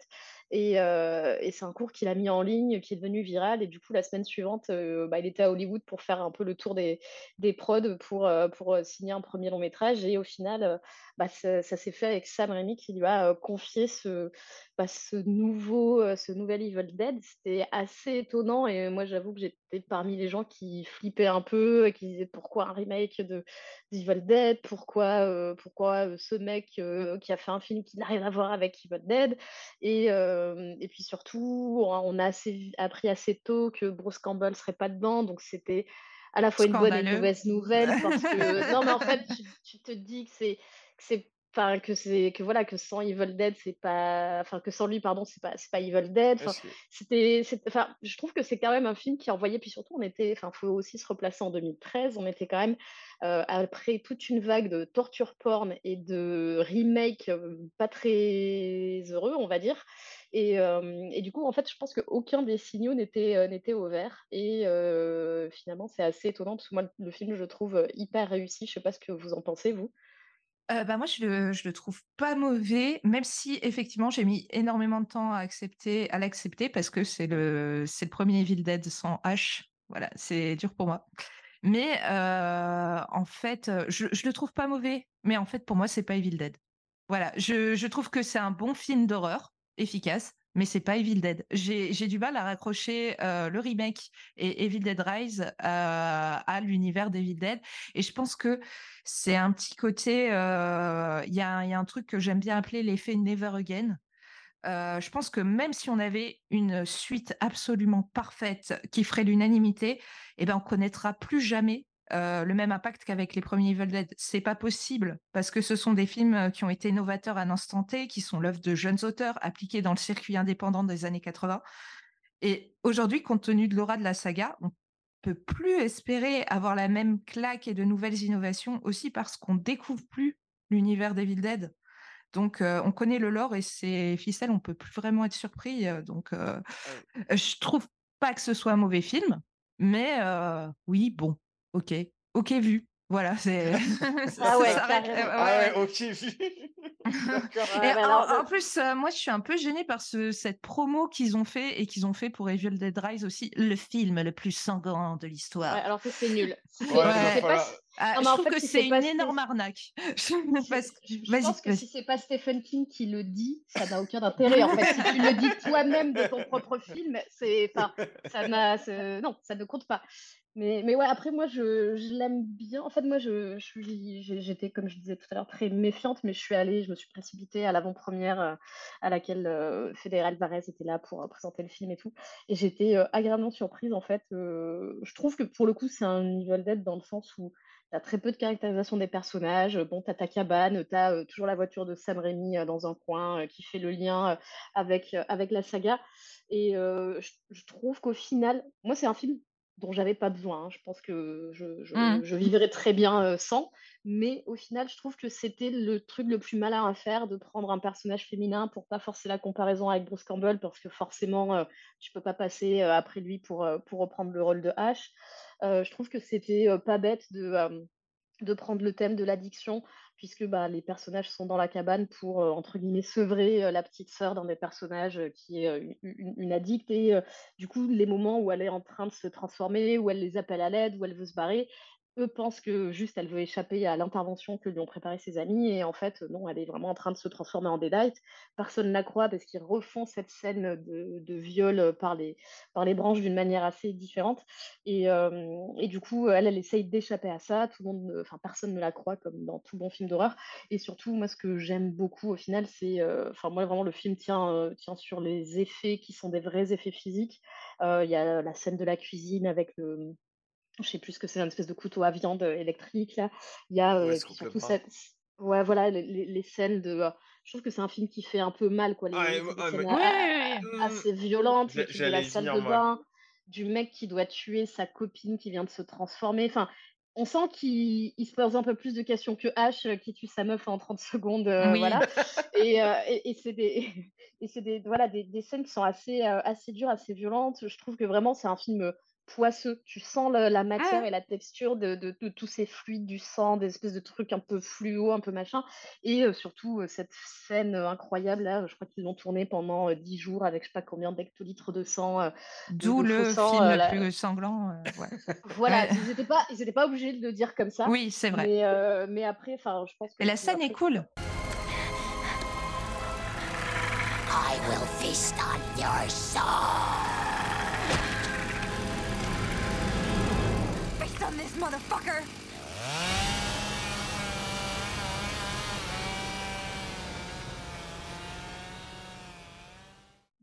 Mais voilà, moi je trouve que vraiment c'est des, je trouve que c'est des tableaux horrifiques que j'avais pas vus depuis longtemps euh, déjà à l'époque parce que comme je disais on sortait de, voilà, enfin hier j'ai revu euh, pour le travail le remake de Freddy, mais quel enfer quoi. Et, euh, et je me dis, non mais je me dis qu'on aurait pu avoir quelque chose d'aussi nul euh, dans la saga Evil Dead que ce remake de, de, de Freddy. Donc on est, Ouais. enfin bon, cela dit on l'a eu après puisqu'on a eu Evil Dead Rise, mais ça Ouais. reviendra après. Mais- Non, mais après, je suis, je suis, je suis d'accord dans le sens où oui, je trouve que c'est un très très bon film d'horreur, très bien réalisé, avec une très belle esthétique. Mais encore une fois, euh, je, je- Enfin voilà, à part le fait que ça se passe dans une cabane et qu'il y a la voiture Oui, de Sam comprends Raimi ça. dans un coin, Ouais, ouais. Enfin, à ce moment-là, je te mets, euh, enfin, je, je te, pardon, excuse-moi Marie, Euh, je vous mets, euh, je, je vous mets euh, la voiture de Sam Raimi euh, dans un coin euh, de la cabane dans les bois et j'ajoute deux trois dédates. J'appelle la cabane dans les bois euh, Evil Dead Story quoi. Et voilà, c'est- c'est- ça tient pas que à ça en fait. La C'est, cabane dans euh, les bois versus Evil Dead. enfin, à mon sens, mais ça n'empêche pas euh, le remake de 2013 d'être un excellent film d'horreur. Non, je suis assez d'accord. Ouais, moi j'appréhendais en fait avant de le voir parce que du coup moi j'ai pas pu du tout le voir à l'époque euh, où il sortait. Parce que je passais mes, mon bac, j'étais un petit encore à l'époque, un petit enfant. Oh, quel enfant. Et euh, en fait, euh, on m'avait dit ah tu verras, c'est sympa, c'est une métaphore un peu le- un peu enfin tu le prends si tu le veux, mais voilà, il y a une métaphore sur euh, sur les addictions et tout. J'ai dit oh ça m'avait un peu refroidi, mais attends ça va être lourdeau et tout ça, ça va être un peu fait euh, par-dessus la jambe. Et en vrai ça va, c'est pas plus que ça vient pas. euh, plus entacher le film que ça. Et euh, comme tu disais, Marie, je trouve que moi, la le film il m'a fait mal. Le film m'a fait. Mais la Ouais, scène de la langue, celui-là. Ouais. la scène de la langue, Mm. ah, c'est. Ouais, je l'a- je l'apprécie quand même pas mal, notamment sa scène d'introduction qui est euh, qui te jette euh, qui te jette avec euh, le bébé avec l'eau, enfin qui te jette avec l'eau, bébé, tout ce que tu veux. Et euh, non, franchement, même si le climax, je vois ce que tu veux dire en tableau horrifique, mais je trouve que l'antagoniste, du coup, se, enfin, il se résout un peu facilement en finalité. Le, comment, comment ils viennent à bout du, du démon qui a un nom et je sais plus ce que c'est, mais bref. En, en gros, je l'ai bien aimé. Je suis pas au niveau de Lily à dire que voilà, vu, mais je, je, je, je place un, un film d'horreur très sympa. Mais du coup, je suis même étonné que les gens en aient pas plus parlé, en fait et qu'il y ait pas eu de suite à ce à cette itération d'Evil Dead, en fait. Parce que je crois que le film le film a quand même pas mal marché Oui, à il a bien marché à l'époque, je m'en souviens, ouais, parce que je bossais, heu, enfin je bossais, heu, j'étais chroniqueuse dans une radio étudiante et heu, je me souviens qu'à l'émission, heu, hebdomadaire, on avait dit: «Ah bah, le film qui a fait le plus d'entrées cette semaine, c'est, le remake d'Evil Dead». Voilà et du coup, effectivement, je comprends pas tellement pourquoi il y a pas eu de suite parce qu'ils en avaient parlé. Ils auraient dû faire une suite où en fait, heu, Bruce Campbell, donc Ash Williams prend, la la final girl sous son aile ou en tout cas, ils se ils se retrouvent quoi. Il devait y avoir quelque chose comme ça. Oui, parce que de toute façon, il est il est en post-crédit à la fin Mais de du d'où la film, scène donc pros oui, post-crédit, hein, c'était dans les cartons. OK. Je crois qu'à un moment, il parlait d'un d'un il y avait un projet de de du personnage de Ash qui devait, retrouver le personnage de de C'est Mia. ça, c'est ouais. que mais ah pardon, mais du coup, je pardon, mais mais du coup, je pense que c'était vraiment pas, enfin, C'était je peut-être pas une bonne idée, ouais. ouais, moi, je je pense qu'ils sont a allés au je pense qu'à un moment, il faut savoir s'arrêter et je pense qu'ils sont allés au bout de ce truc-là qui déjà, comme je disais, hein, moi, je l'aime beaucoup le film, mais il me manquait pas et s'il n'existait pas, il me manquerait pas et je pense qu'à un moment, heu, voilà, faut pas, faut Mmh. faut faut faut savoir s'arrêter et pardon, ouais, j'étais un peu distraite parce que je recherchais les chiffres et effectivement, en France, il a fait, heu, presque 356 000 entrées, ce qui Ouais, est quand bah ouais. même C'est pas vraiment mal, c'est pas mal, hein? Mmh. et heu et et il a rapporté presque 100 000 000 en fait. Il est à 97 000 et quelques, donc c'est quand même un un super score, heu, pour un film d'horreur, heu, à travers le monde, quoi. Mmh. Et il a eu bonne réputation en plus, hein. Je me souviens que les critiques étaient pas dégueulasses, quoi. Ouais, puis ça a Mmh mh. bien ça a bien lancé Fede Alvarez en plus, derrière, il a pu faire, là déjà en plus on sait qu'aujourd'hui il bosse sur le Alien, le prochain Alien, Romulus. Force à lui parce que je voudrais pas bosser avec, Ridley Scott sur le dos, mais heu Et et et il a produit le Massacre à la tronçonneuse de Netflix. Ah ouais, j'ai pas Oui, voulu bon, j'ai on fait tous des j'ai j'ai erreurs, pas voulu j'ai pas voulu y toucher à ça, heu, personnellement, mais Non, on peut touche on pas, aussi c'est on radioactif. peut on peut aussi dire qu'il a fait, heu, qu'il a réalisé Don't Breathe, qui était, Oui! qui est quand sûr, même un très bon c'est beaucoup mieux, ouais. Parlons de ce qui est bien. Oui. Oui. Attends, Il le pas. mérite en plus, Don't Breathe. Ouais, Don't Breathe, c'était très cool. Bah, très bon film d'horreur, Breathe, pour les gens qui nous écoutent, qui l'auraient pas vu, heu, en même temps que Evil Dead, Don't Breathe. Très bien. Et du coup, pour, conclure, avec, les films, on a, la sortie, la plus, récente et La plus problématique. plus ouais, c'est ah, c'est ce que je te disais par, quand on en avait discuté par, par message, Lily, parce que du coup, Rise, je l'ai vu, récemment aussi. C'est quand même, heu, c'est quand même pas très bon Rise, quoi. C'est du coup, on on déplace on déplace, l'intrigue ce coup-ci, contrairement à à tous les précédents Dead, heu, Exit, Army of Darkness, du coup, on fait une Scream 6 en fait, on prend, la, l'intrigue, qui est normalement dans un lieu confiné, du coup, dans la cabane et on l'emmène dans une grande ville, là, du coup, c'est Los Angeles, si je dis pas de bêtises. Oui, c'est ça, il me semble, C'est pas mmh. Ah, ah oui, oui, pardon. Ouais, ouais. Oui, si, c'est. Los Mais, même- en fait, Ouais. en fait euh, j'allais dire, euh, on ne sait pas puisqu'on sort pas de cet Oui, immeuble et on sort pas de de, ce et de vieil cet, é- et de cet étage final, on en sort déjà très peu. Donc en fait, ce serait, c'est quand même un film qui te vend euh, de- de- d'aller en Mm. ville, mais qui recrée, tu vois, dans un, dans un lieu vertical, qui recrée un espace huis et, ouais. et- et- et dont ils ne sortent pas ou très peu, et, euh, et ça a assez peu d'intérêt. Enfin, déjà, rien que sur ça, il y a un souci, et après, il y en a plein d'autres, mais je vous laisse avancer sans moi, je vais vous ralentir.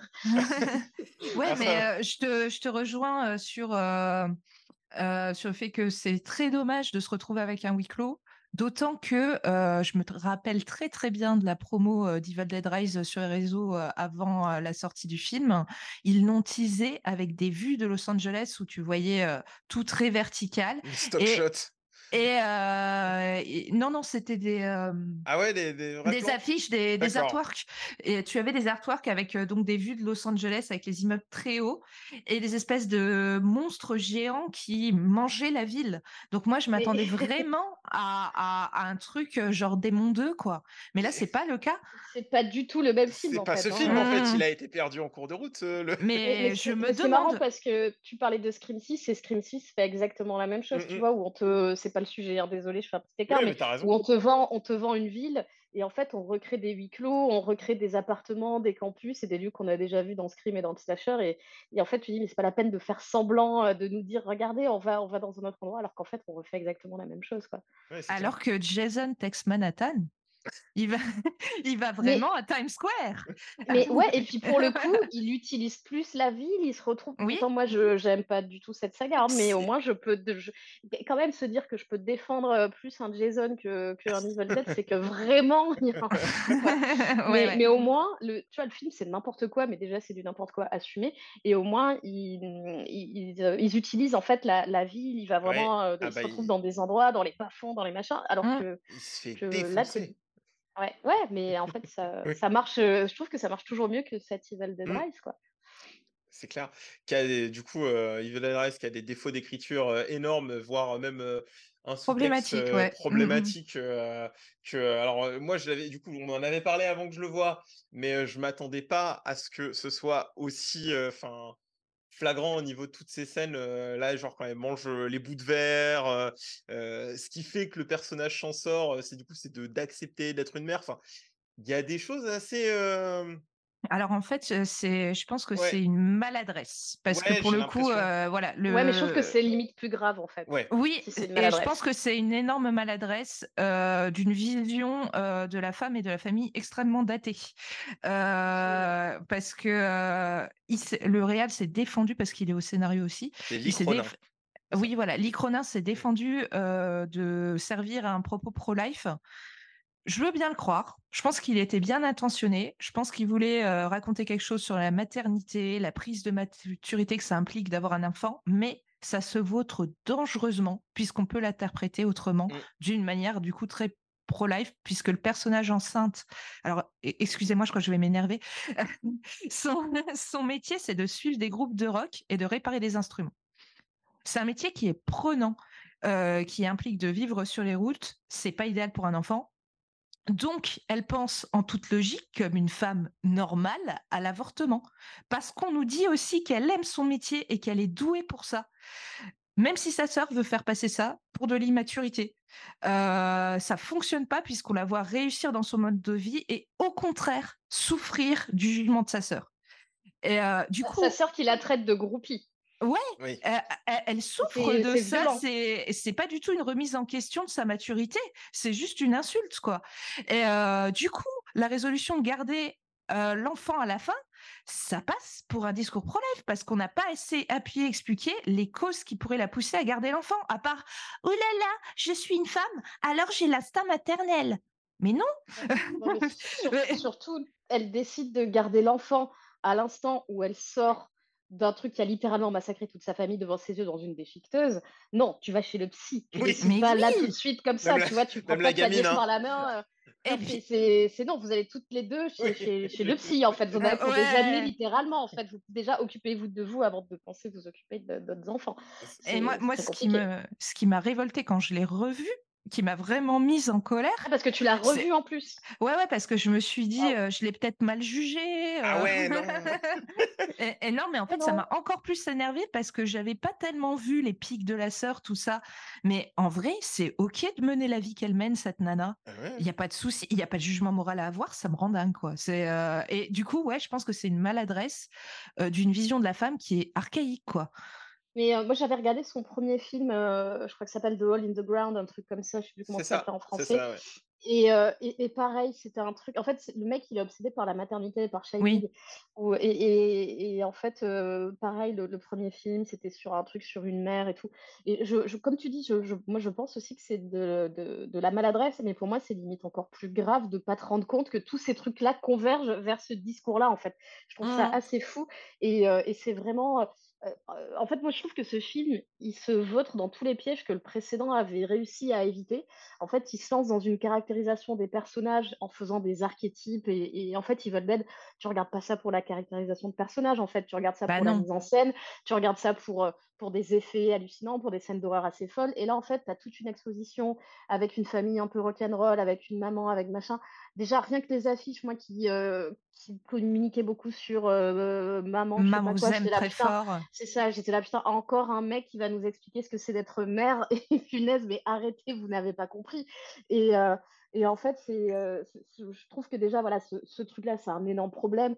Refaire la scène de, de l'ascenseur de J'allais Shining dire. en, en, J'allais En dire- mode accouchement. Ouais. En transformant ça en, en- en accouchement et tout, mais c'est une catastrophe et il s'en rend même pas compte. Enfin, je veux dire, là, c'est quand même un peu grave, quoi. Et, euh, et en plus, enfin, déjà, pour moi, la scène de Shining, même si elle n'avait pas toute cette portée pro-life dont, dont tu parlais, je trouve qu'elle est. En fait, elle n'est pas intéressante parce que tu ne fais que nous refaire des choses qu'on a déjà vues et ça m'intéresse pas. En fait, si je veux voir ça, je revois Shining. C'est un film qui est super et t'as t'as pas besoin d'essayer de le refaire parce qu'en plus, tu n'y arriveras pas. Et, euh, en fait, c'est à peu près pareil pour tous les trucs qu'on voit euh, dans, le film. En fait, il n'y a que des, apparitions, que des trucs de mise en scène qu'on a déjà vus ailleurs. Et euh, il y a peu de choses assez surprenantes. Et en fait, moi, c'est pour ça aussi que tu, tu disais, Lily, quand on regarde, quand on regarde les Evil Dead, c'est pour être, pour être étonné, pour voir. des- Et là, en fait, moi, le film, du début à la fin, il m'a non seulement ennuyé, mais fait lever les yeux au ciel quand à chaque fois, je vois une créature qu'on a déjà vue dans des films, dans des jeux vidéo, quand je vois des procédés, tu vois, regarder euh, à travers le- l'œilleton de la porte, des choses comme ça. En fait, il n'y a rien d'original. Et pour moi, c'est l'opposé de l'esprit de, de Evil Dead. Je parle même pas de tout le fan service à les pizzas Henrietta, les machins. Enfin, Mhm. C'est vraiment mettre une tronçonneuse parce qu'on est dans un Evil Dead et il faut qu'il y ait une tronçonneuse. Mais qui a une tronçonneuse en ville, en fait? Qui a Et ça dans son est- garage? Non, mais vraiment. Elle est, elle est habillée Vraiment. comme Bruce Campbell. Quelle Oui, meuf bah s'habille oui. comme ça, en fait, non? Bah, je, je crois Ouais. que le, le- le clin d'œil le plus dégueulasse, c'est le tremblement de terre, en finalité. Parce que, en fait, euh, bah, toi, du coup, Marie, t'as pas vu, mais le, le tremblement de terre, en fait, il fait écho directement à la fin de H versus Evil Dead. Ah, d'accord. Parce que je je- j'avais relié, pas voilà. le truc. C'est relié Ah, mais directement. oui Ah, mais oui, oui, du Ouais. coup, c'est euh, c'est ce que tu me disais. Ce euh, oui, c'est la message. même nuit. C'est oui. la même nuit que la fin du. C'est pour ça qu'il y a un séisme, du coup. Oui, euh, oui, mais parce que euh, du coup, euh, suite à la sortie d'Evil Dead Rise, Bruce Campbell avait soulevé l'idée euh, de revenir dans la saga Evil Dead en partant du principe qu'en fait c'est euh, plusieurs timelines qui se Oui. rejoignent et en fait t'as l'arc de, de H. Williams et t'as plein d'autres arcs. Voilà. Euh, ce qui me paraît pas bête. Oui, non, non, mais parce que Mais- euh, oui, j'avais évoqué que celui de 2013, c'est aussi un autre euh, Necronomicon et tout ça. Voilà, c'est ça. Ça me paraît pas bête. Euh, en plus, c'est un truc que euh, Rémi, euh, il aime bien faire. Il aime bien euh, créer différentes timelines. Euh, Il y en a plein dans, dans Xena. Euh, oui, non, mais c'est vrai. J'ai pas Euh, vu Xena, malheureusement. je, je n'ai pas, euh, j'ai pas les rêves, donc. euh, Non, mais c'est c'est pas une mauvaise idée en soi, mais est-ce qu'on n'a pas déjà un peu fait le tour, en fait? Vu qu'il y a, il y a la série qui est longue aussi. Enfin, Et vraiment, moi, je comprends pas. Je, je, je reviens sur ce mec, mais tu vois, même en ayant, j'ai regardé le son premier film exprès juste après avoir vu euh, Evil Dead Rise pour voir ce qu'il avait vu en lui, où je me suis dit, il a su voir quelque chose chez Fede Alvarez.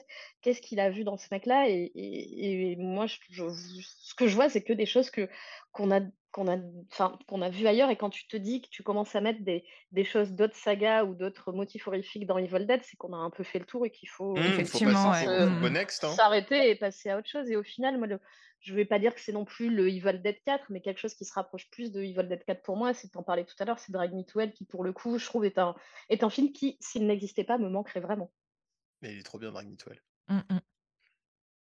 Mais euh, oui, euh, du coup, Evil Dead Rise, euh, je pense que c'est à l'unanimité euh, qu'on n'a pas aimé. euh. Pourtant, euh, ju- jusqu'au bout, hein, j'ai essayé de me dire non, il va se passer quelque chose de bien, ça va être sympa. Même la bestiole de fin, on la voit, euh, on la voit trois secondes et euh, elle Ouais, est- elle est- je pense qu'elle est cachée dans le, Ouais. dans le manque de budget euh, Ouais. et dans l'ombre euh, du garage, là. Et moi, je trouve ça. que c'est une facilité scénaristique énorme, en fait. Parce qu'en fait, du coup, tu n'as pas de confrontation avec euh, tous les dédits de l'immeuble. On les rassemble en d'un seul, on le fout dans la broyeuse et fin. Voilà, en fait, c'est Ouais. c'est facile. C'est facile, c'est euh, bon, bah, comment je peux me débarrasser de tous les antagonistes que j'ai créés?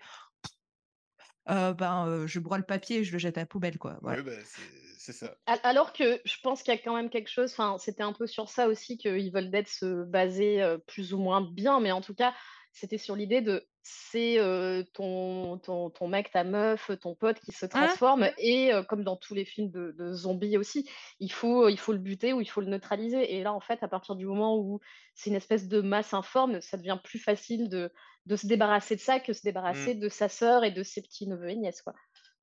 Mais Oui. d'ailleurs, c'est un petit reproche que je fais aussi au remake. Alors, je sais plus, euh, ça fait longtemps que je l'ai pas vu. Euh, Dites-moi si je me trompe, mais euh, j'avais trouvé que ça manquait dans le remake aussi le côté où tu sais, dans, dans Evil Dead, les Deadites, euh, des fois, euh, les personnages passent d'un coup de Deadites à leur euh, apparence euh, humaine précédente, et du coup, Ils ça le- ils le trouble. font un- Ils le ouais, font un le petit f- peu. Mm. Mais, mais Et- pas, mais pas autant. euh, je pense que c'est un peu moins marqué que dans les, Mm. les Evil Dead de Sam Raimi. Moi, je, tr- je trouvais que c'était un petit manque euh, dans le remake Parce que, que- je, je trouve que c'est un petit peu l'essence d'Evil Dead. C'est pas des simples zombies, Oui. comme, le, di- comme le disait Marie, quoi. Bah, c'est surtout que quand Sam Raimi le fait dans Evil Dead 2, par exemple, il y a le côté où en fait le film s'arrête. Oh, je, je remarquais surtout dans le rythme du film, euh, quand Henrietta euh, parle à sa, à- justement parle, fait la, la chanson, la petite comptine et tout ça là, c'est ça. le, le rythme du film en fait se, se pose. Et même dans le 1, quand les Deadites euh, reprennent euh, en gros ce côté humain pour, pour, pour piéger les Ash et les autres survivants. Il y a le côté qu'ils le font tous en même temps, donc il y a vraiment ce truc très troublant qui, comme tu dis, fait partie un peu. C'est dans l'ADN de la saga, et c'est vrai que pas se servir ça, parce que les Deadites, ça reste des, des, petits, des petites saloperies, tu vois. C'est Oui, qui veulent euh, te, te piéger, euh, se foutre de ta gueule et te martyriser et, te tuer, quoi. Mais euh, là, c'est vrai que il n'y a pas. oui, oui, je vois ce que tu veux dire dans, dans le remake de 2013. ouais. Ok. Et donc, voilà, ce- cet acte manqué de Evil Dead Rise qui, malheureusement, du coup, le- ouvre un univers étendu. De ce que j'ai pu lire, il y a déjà un autre Evil Dead en préparation, du coup, avec derrière aux manettes Sam Raimi et Bruce Campbell.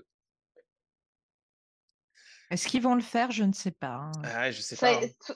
tous ces trucs, ça a été annoncé tellement de fois que. Oui. Ouais, ouais, non, mais c'est ça. On n'y hein. croit plus vraiment. Mais tu, tu parlais de Bruce Campbell qui dit qu'il revient. Bruce Campbell, il est euh, voilà, il arrête pas de je reviens, je pars, je reviens. Oui, mais en vrai, euh, dans le documentaire Hail to the Deadit, euh, que je recommande, qui est très chouette si on est fan d'Evil Dead, euh, bon, sachant que c'est des fans américains qui sont montrés, euh, on est un peu moins hardcore en France. Moi, j'aime Euh, pas du tout le docu pour le coup. Ah, c'est vrai, c'est vrai. Moi, je le trouve, Ouais. je le trouve très mimes, perso. Mais en tout cas, euh, ce qui me plaît beaucoup dans le, dans le docu, c'est plus les interviews. euh, donc de Campbell et de l'équipe euh, technique euh, qui revient un peu, qui reviennent un peu sur leurs expériences et leur rapport à la saga. Et Campbell considère vraiment à ce moment-là, et je crois que c'est sincère, que euh, la fin, c'est euh, la fin d'H vs Evil Dead et qu'il reviendra pas dessus.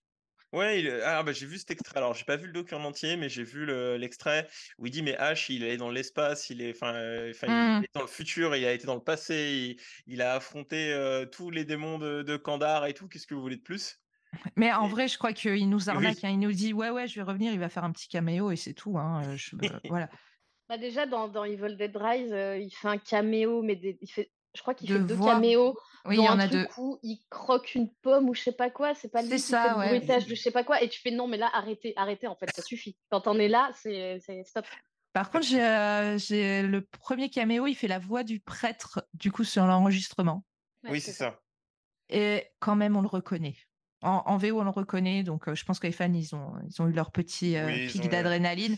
Mais, mais c'est moindre de faire une voix que euh, de faire une scène post-crédit. Enfin, voilà, niveau d'implication c'est- est plus là. hein. Ouais, et pourtant, pourtant on n'est pas, on est, on est dans l'époque totalement horrible de ces films euh, où tu as un acteur qui débarque, euh, que le film s'arrête pour te laisser le temps de euh, d'applaudir. Et enfin, ça m'aurait pas Comme dans étonné. qu'ils- Doctor Strange, tu veux dire? Arrête. C'était, euh, oui, c'était assez indigent, Doctor Strange. Mais, mais voilà pour euh, les, euh, les films et Evil Dead. Du coup, euh, le 1, 2, 3, 4 et euh, on évite Rise, quoi. Va dire ça. La saga non désirée? Ouais, on peut, on peut, on peut faire ça. Non, mais après, enfin, il paraît qu'il y a des gens qui ont aimé Rise, donc pourquoi pas. Mais, mais après, je pense qu'il y a tellement de. Enfin, c'est vrai qu'il y a plein de gens qui adorent bah, les trois premiers, et soit le deuxième, soit le troisième, parce qu'ils sont quand même très différents.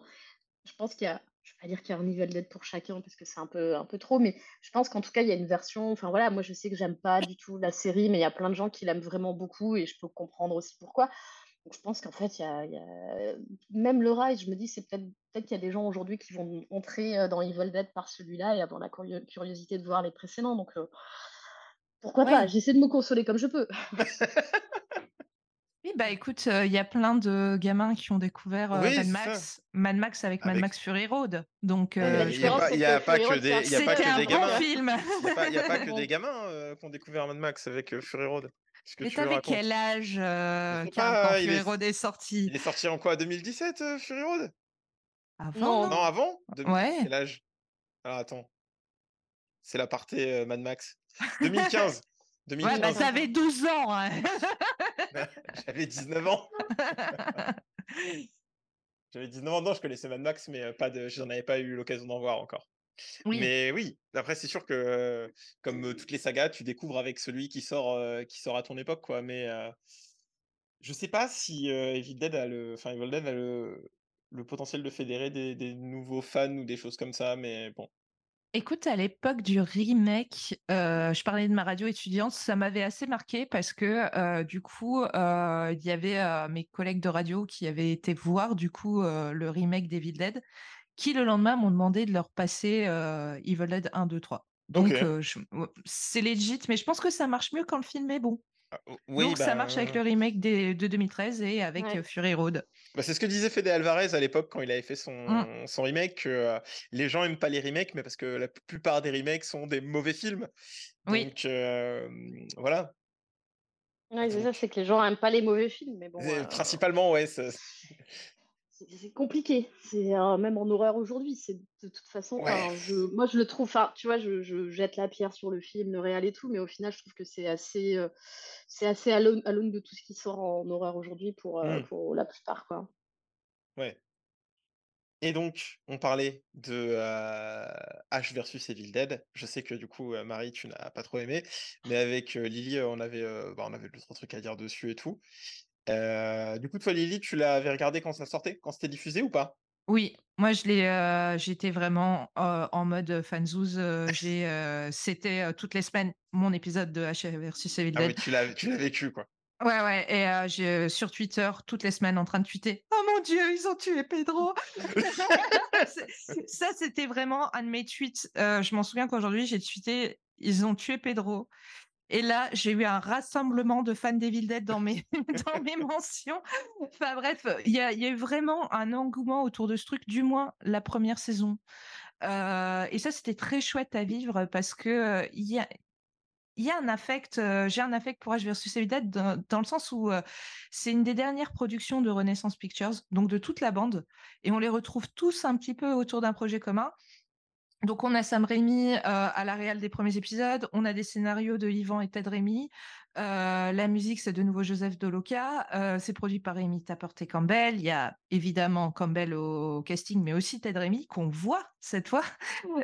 et au début, on sent vraiment cette atmosphère de retrouvailles, un petit peu de tendresse pour le matériau. On refait la même, même si bon, on a un peu vieilli et on n'a plus autant la forme. Le problème, c'est que dans les saisons qui suivent, on n'a plus du tout la forme, quoi. Euh, euh, on en arrive à tourner en rond et à tomber dans les travers de chacun, dont le petit euh, vice de Bruce Campbell, les blagues scato. Je déteste ça. Et Campbell, c'est son dada. et puis, on a aussi des lignes temporelles incompréhensibles pour allonger la sauce, comme dans Xena et Hercule. donc, il y a un sentiment de lassitude qui, fait, qui me fait quand même penser qu'il fallait écrire le mot fin, quoi. Ouais, bah, et puis le mot de ça, la, série a été diffusée sur, sur Stars en plus, qui était une chaîne qui n'a pas énormément de, visibilité à l'époque. Donc ce qui a fait que les, les audiences se sont d'elles-mêmes en fait un peu, un peu pété la gueule. Moi, en fait, il y a beaucoup de gens qui ont découvert la série quand elle est arrivée plus tard sur Netflix. Alors qu'elle était déjà, je crois qu'elle était déjà finie, il me semble. Oui. Bah, elle a été mise sur Netflix quand elle était déclarée annulée, justement. oui, voilà, quand elle était. Voilà, et les gens ont fait Ah, trop bien une série Voled. Oh non, elle est annulée. Bah ouais, mais en fait, euh, vous en avez pas entendu parler. Quoi. ouais, c'est ça. Mais moi, je l'ai vu après coup aussi. Mais en plus, j'en ai même pas parce que alors moi, j'étais. Du coup, je suis pas. autant à fond Evil Dead mais du coup c'était par les jeux vidéo parce que Ash a débarqué en tant que personnage dans le jeu Dead by Daylight que je parlerai un peu tout à l'heure. Et du coup, j'ai dit, ah, c'est marrant, tiens, il y a Ash qui est jouable. Et du coup, le personnage arrive sous l'estampillé Ash versus Evil Dead. Et ça, je me suis dit, putain, mais il y a une, une, série Ash qui est en cours. Et du coup, j'ai pris, j'ai pris en marge fin de saison 2. Et en effet, je suis d'accord avec toi sur le fait que ça tire en longueur. Ça tire mmh. en longueur. Et dès la fin de la saison 1, le fait qu'on. Ah, spoiler alerte, on retourne à la cabane dans la fin de la saison 1. Déjà, vous grillez déjà le jeton de, retourner déjà dans, la cabane. Et alors, ça m'a déjà un peu refroidi en me disant, d'accord, donc, bon, y a pas, vous n'avez pas grand-chose à raconter. Même oh, bah si, après, il y a quand même tout le truc autour de la famille de Kelly. Euh, et de Pedro, de Pedro, pardon. C'est la famille de Pedro, ils sont très euh, mystiques, hein, c'est ça. Tu parles, des, euh tu parles des clichés de chaman. Oui, mais bon, ça, colle un petit peu à l'univers des Dead, quoi. oui, ça bah oui. Et, puis, tu as, le truc de la, la maison d'enfance de Ash Williams. Ça, je trouve ça cool. Ouais. de développer un peu plus le personnage, tu vois, parce que finalement, à la fin du 3, qu'est-ce que tu sais de, de Ash c'est juste un mec qui, qui a passé un, mauvais séjour dans une cabane et qui bosse dans une cacaillerie. Voilà. Bon, après, on ne demande pas être à, au 3 Evil Dead d'être très profond, de développer. C'est ce qu'on disait tout à l'heure. Mais du coup, quitte à faire une série qui est un format plus long, autant développer le personnage. Donc ça, je trouve, je trouve que la mythologie Ashwill développée dans la série est quand même appréciable. Non, ça d'accord, je, c'est vrai que c'était la chose que j'ai appréciée, mais ça arrivait pour moi un peu trop tard en saison 2. Le fait qu'on arrive sur qu'est-ce qui est arrivé à ce gars qui un jour est parti en week-end avec ses potes et il est revenu tout seul avec une tronçonneuse à la place du bras quand même. c'est vrai que j'ai dit, ah, ça fallait peut-être le faire directement en saison 1, ça aurait été sympa. Ouais, et, du coup, après, il y a des, ils ont, il y a eu quand même des, le directeur, j'ai lu une interview du, du directeur des décors et tout ça, qui parlait déjà qu'ils avaient déjà fait les, les concept art pour la saison 4 annulée et qui parlait que de, scènes un peu iconiques, notamment il y a ce truc là que j'avais vu beaucoup passer sur internet avant même d'avoir vu la, avant d'avoir vu la série, l'espèce de combat où Ash passe littéralement dans le colon de quelqu'un dans la morgue, que j'ai dit mais ah mais Là, c'est vraiment Bruce quand il a plus d'idées. Euh, quand il a plus d'idées, euh, ça passe souvent par le caca. Hein, ouais, euh, ouais, c'était. ça, ça, ça, ça c'est une bonne tagline pour la série. quand Bruce n'a plus d'idées, ça passe par le caca. Stephen King. Mais en même temps, je suis absolument d'accord avec ça. Et moi, c'est ce qui m'a hum, déplu dans la série, ça. Mmh. Et et les effets numériques un peu cheapos, parce que comme je disais, moi j'aime bien les, bah, les effets physiques de, de Evil mmh. Dead et, du 2013. Mmh. Et du coup, après le 2013, je trouvais que c'était un peu une régression, en tout cas sur le, sur le plan esthétique. Et, c'est pour ça que ça m'a un peu. ça m'a pas passionné. Pourtant, j'ai regardé, je crois, les deux premières saisons, Mmh. mais, euh, mais j'ai fini par lâcher l'affaire. Puis on est en pleine lumière aussi. C'est un truc que je reprochais un peu à la série. euh, Mm. Elle est très peu angoissante parce qu'on est, euh, tout est pétant, toutes les couleurs sont très pétantes. euh, on est souvent en plein jour, les Deadites, euh, ils sont en pleine lumière. Mais par contre, le côté comédie Ah est bah oui, renforcé fois mille. ah bah ça, moi, j'ai euh, j'ai surpris mon père à bloquer devant. Et, euh, alors, pour vous euh, remettre le contexte, mon père, les films d'horreur, c'est pas son truc du tout. Et du coup, je me mets l'épisode de la semaine d'Azure vs Evil Dead chez mes parents à l'époque. Et mon père bloque et me dit Mais c'est trop drôle. Et euh, c'est euh, super rythmé et tout. Je suis à fond, c'est quoi? Je dis Bah, c'est Evil Dead. Il me fait Quoi? Voilà, donc en vrai, je, je pense que, ben, tu vois, Marie, quand tu disais il y a un Evil Dead pour tout le monde, bah, la série, ça va peut-être un peu plus plaire aux gens qui sont pas intéressés par le côté horrifique et euh, qui ont plutôt envie de voir une, une comédie Ouais, ouais. slapstick, quoi. Carrément. Non, mais c'est ça. Et donc voilà, la série qui été annulée au bout de trois saisons, en se finissant du coup par le même, on va dire entre guillemets, le même cliffhanger que Army, of Darkness, avec ce Bruce Campbell qui part dans sa voiture de combat dans un futur post-apocalyptique. Et du coup que va, du coup, bah, j'avais vu la news tout à l'heure. Va y avoir une suite du coup en littéralement, c'était euh, annoncé en juillet de en comics de de ça qui s'appelle Army of Darkness Forever du coup, qui va prendre vraiment la suite de cette fin H qui a dormi trop longtemps. Et du coup, pour parler de, de ça, on parle, je parle de comics, mais de tout ce qui s'est fait un petit peu autour de, H, de Evil Dead. On va faire ça rapidement, mais euh, il y a eu quelques jeux pas très notables sur PS2 qui sont sortis, euh, qui étaient plus de l'exploit, euh, de l'exploit avec des nouveaux personnages. Mais là où H, justement, j'en parlais tout à l'heure, a pu un peu plus briller, c'est du coup dans Dead by Daylight. Je sais pas si vous connaissez les filles, ce qu'est Dead by Daylight. Alors Dead by Daylight, Dead by Daylight, c'est un jeu asymétrique, c'est-à-dire que c'est quatre joueurs qui jouent contre un seul joueur, et c'est un, euh, c'est le fantasme des fans d'horreur des années 80, parce que du coup, les personnages, euh, c'est euh, Freddy. Freddy, Michael Myers, euh, donc Jason aussi. bah, du coup, Ash qui est lui est pas dans les tueurs, il est dans les dans les survivants du coup, parce qu'on joue des petits survivants contre un tueur. Et du coup, c'est littéralement un slasher le jeu. Et ils ont Ah, mis cool. du coup toutes les marottes. euh, du coup, il y a même la- le xénomorphe qui a été ajouté euh, récemment. Euh, donc on peut voir Ash fuir l'alien de l'alien et avec le petit chat de replay qui court avec Ash. Donc c'est donc c'est- ça. Et, sinon, dans, la même catégorie de jeux vidéo, il y a The Evil Dead The Game, qui est du coup un gros pot pourri de toute la saga jusqu'à la fin d'Age vs Evil Dead. Du coup, ça prend pas Rise. On peut jouer absolument tout le monde. On peut même jouer le- les, les chevaliers de Army of Darkness dans un jeu, encore une fois, asymétrique, parce que Dead by Daylight, ce mode de jeu a été très populaire, de Prey jusqu'à jusqu'à Friday the Third, où on affronte des Prop Night aussi, ces jeux-là pour ceux qui connaissent, où on affronte un, un tueur en étant quatre joueurs opposés à lui. Le problème d'Evil Dead The Game, je le recommanderais vraiment aux fans hardcore et je pense qu'ils y jouent déjà s'ils sont fans de jeux vidéo. Mais gros problème, c'est l'équilibrage du jeu qui fait que vu que les survivants dans ce jeu-là peuvent se défendre, dès que les quatre sont capables de se défendre et qui jouent bien, les tueurs se sont souvent défoncés par les survivants, ce qui n'est pas forcément le but recherché dans ce genre de jeu. Du coup, ça réalise un peu les fantasmes de euh, Ash versus Jason versus Freddy. Oui, parce Ouais, qu'il y, a eu mais- un- il y a eu ce comics. Ouais, que j'ai lu. Ouais, qui était un projet de film en plus. Oui. Bah, tant mieux, hein. Et quand on voit le Freddy versus Jason, bon, je pense que là aussi on peut s'arrêter là. Je, vais, raconter rapidement le, comics euh, Jason versus Ash euh, versus euh, Evil Dead et on va conclure là-dessus parce que ça va donner un peu le ton de ce que sont les, comics Evil Dead. Alors déjà, il faut savoir que du coup, il y en a eu plusieurs parce qu'il y a les comics Evil Dead 2 qui prennent en fait qui ne prennent pas en compte Army of Darkness et qui font une suite directe à Evil Dead 2. Il y a eu l'exploitation Army of Darkness.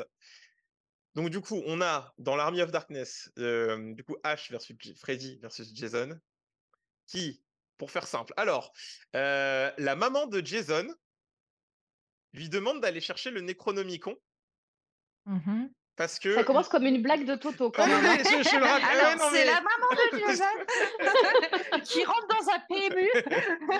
Elle lui dit d'aller chercher le Necronomicon parce que comme ça, après, il sera plus fort. Jason part chercher le Necronomicon. Pendant Mhm. que Jason part chercher le Necronomicon, il y a Ash qui arrive en vacances à Crystal Lake.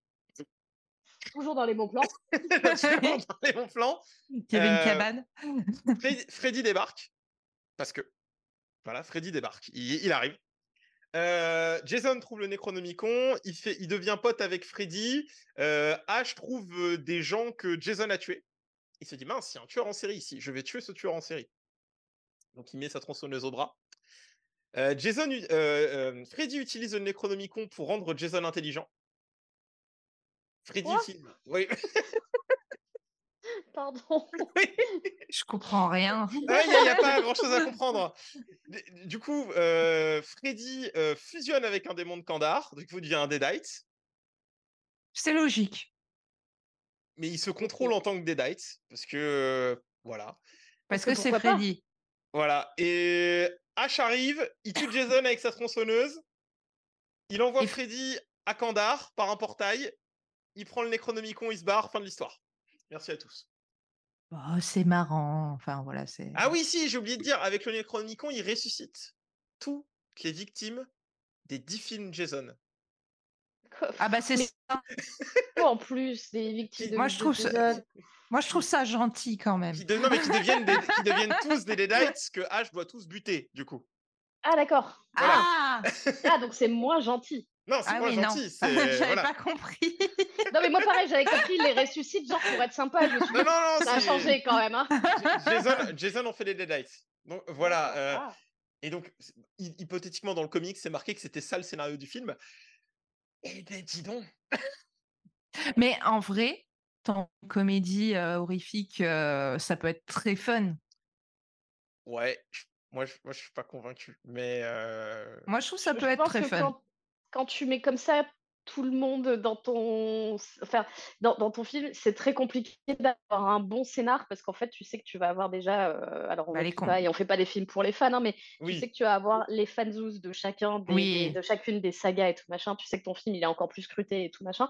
Mais je pense que voilà, faut être un peu sûr de soi pour arriver à mélanger toutes ces mythologies. Et je trouve que déjà dans le, en- en- avec juste entre le film entre Jason et Freddy, c'est déjà un peu compliqué puisque c'est pour moi un peu plus un vendredi 13 qu'un Freddy. Mais c'est déjà un peu compliqué de dire bon bah finalement on ramène Freddy dans la réalité parce que bah parce qu'en fait on fait un film avec les deux donc on est obligé. Et, euh, et je pense que oui, faire, faire un pot pourri avec tous ces mecs là, je pense que tu Mais- peux pas vraiment écrire une très bonne ouais, tu, histoire. tu pagayes. d'a- D'ailleurs, il y a un projet, ça fait au moins dix ans euh, qu'il est en enfer de développement, euh, et je pense que c'est des- déjà c'est des histoires de droit parce que les personnages n'appartiennent pas tous aux mêmes boîtes, et en plus je pense que c'est euh, une des galères de scénario en fait. Il y a donc ce projet, je crois que ça s'appelle Into the Woods, il y a Woods en tout cas dans le titre, et c'est censé mélanger un petit peu euh, tous les euh, grands boogeymen de l'horreur, donc euh, Freddy, Chucky, voilà. Bah, Et- le- je, je- je te coupe parce que, enfin, mais le film Dead by Daylight est en tournage, justement, Mhm. le film tiré du jeu, et potentiellement dedans, euh, ils ont les- vu qu'ils ont les droits dans le jeu, il y a eu les droits des films qui ont été utilisés, mais euh, le truc va être un espèce de pot pourri avec euh, Michael, Jason, Freddy et toute la clique. hein. D'accord. Donc, Ouais. Marie. Je j'ai rien à répondre. ah non mais j'ai vu ta tête. Mon visage parle pour moi. oui, c'est ça. Donc euh, voilà. C'est encore un truc où on fait des trucs parce qu'on peut. Bah ouais, Oui, malheureusement, ouais. malheureusement, c'est pas la bonne. Euh, je suis bien d'accord avec toi. Je suis bien, c'est pas la, la bonne démarche. Oui. Alors que bon, euh, vaut mieux faire un film méta comme euh, Scream euh, 6. Non, mais pour le, alors, mais pour le, pour le coup, le, le seul film qui mélange un peu tout en étant méta, que je trouvais, je l'ai pas revu depuis très longtemps, donc ça se trouve, euh, je serais plus d'accord avec moi-même, mais je trouvais que pour le coup, la cabane dans les bois arrivait à s'en sortir en mélangeant euh, un bestiaire assez rigolo et c'est un film un peu fun. Après, voilà, c'est pas le meilleur film d'horreur du monde, mais je trouve Mhm. ça Oui, mais je, mais je je pense que sorti, que sorti de ça, euh, faire un truc premier degré avec tous ces mecs-là, je pense que c'est C'est plus un fantasme Ouais. de, c'est plus un Ouais. fantasme de fan en sueur des années 80, quoi. C'est Je- ça, mais je pense ça. que c'est bien de garder des fantasmes et de Ouais, pas tout de réaliser. pas les vois, faire. Par ouais, exemple- gardons-les dans nos têtes, ces trucs-là. Il y a des mecs qui ont couché sur papier H versus Jack l'Éventreur, H versus Dracula, H contre les Martiens, et le top tiers euh, H versus Hitler quand même. hein. Il y a quand même un Oh gars là. Ah où euh, le point Godwin, euh, le point Godwin est voilà c'est donc incroyable hein, c'est donc euh, on, on va laisser ça dans l'exploitation et les enterrer à jamais. J'ai lu des choses horribles pour choses- et pourtant C'est ce que je disais à Marie en off j'ai lu Judge Dredd versus Alien versus Predator qui lui au moins était drôle. Voilà. C'est chez Dark Horse, ça, non? En France ouais c'est Dark Horse qui Ouais. ça. Et Vestron aussi. Enfin non aux États-Unis c'est Dark Horse mais euh, c'est Vestron qui réalisait tout ça euh, en France Non, mais parce qu'ils euh, ont produit euh, plein de trucs avec Bruce Campbell, donc je pense que c'est lié. euh, ouais bah, c'est ça ouais bah, ils ont produit euh, euh, Bah, My le- Name is Bruce, oui par exemple. Bah, le, le Darkman, euh, le H versus Darkman, c'est eux aussi.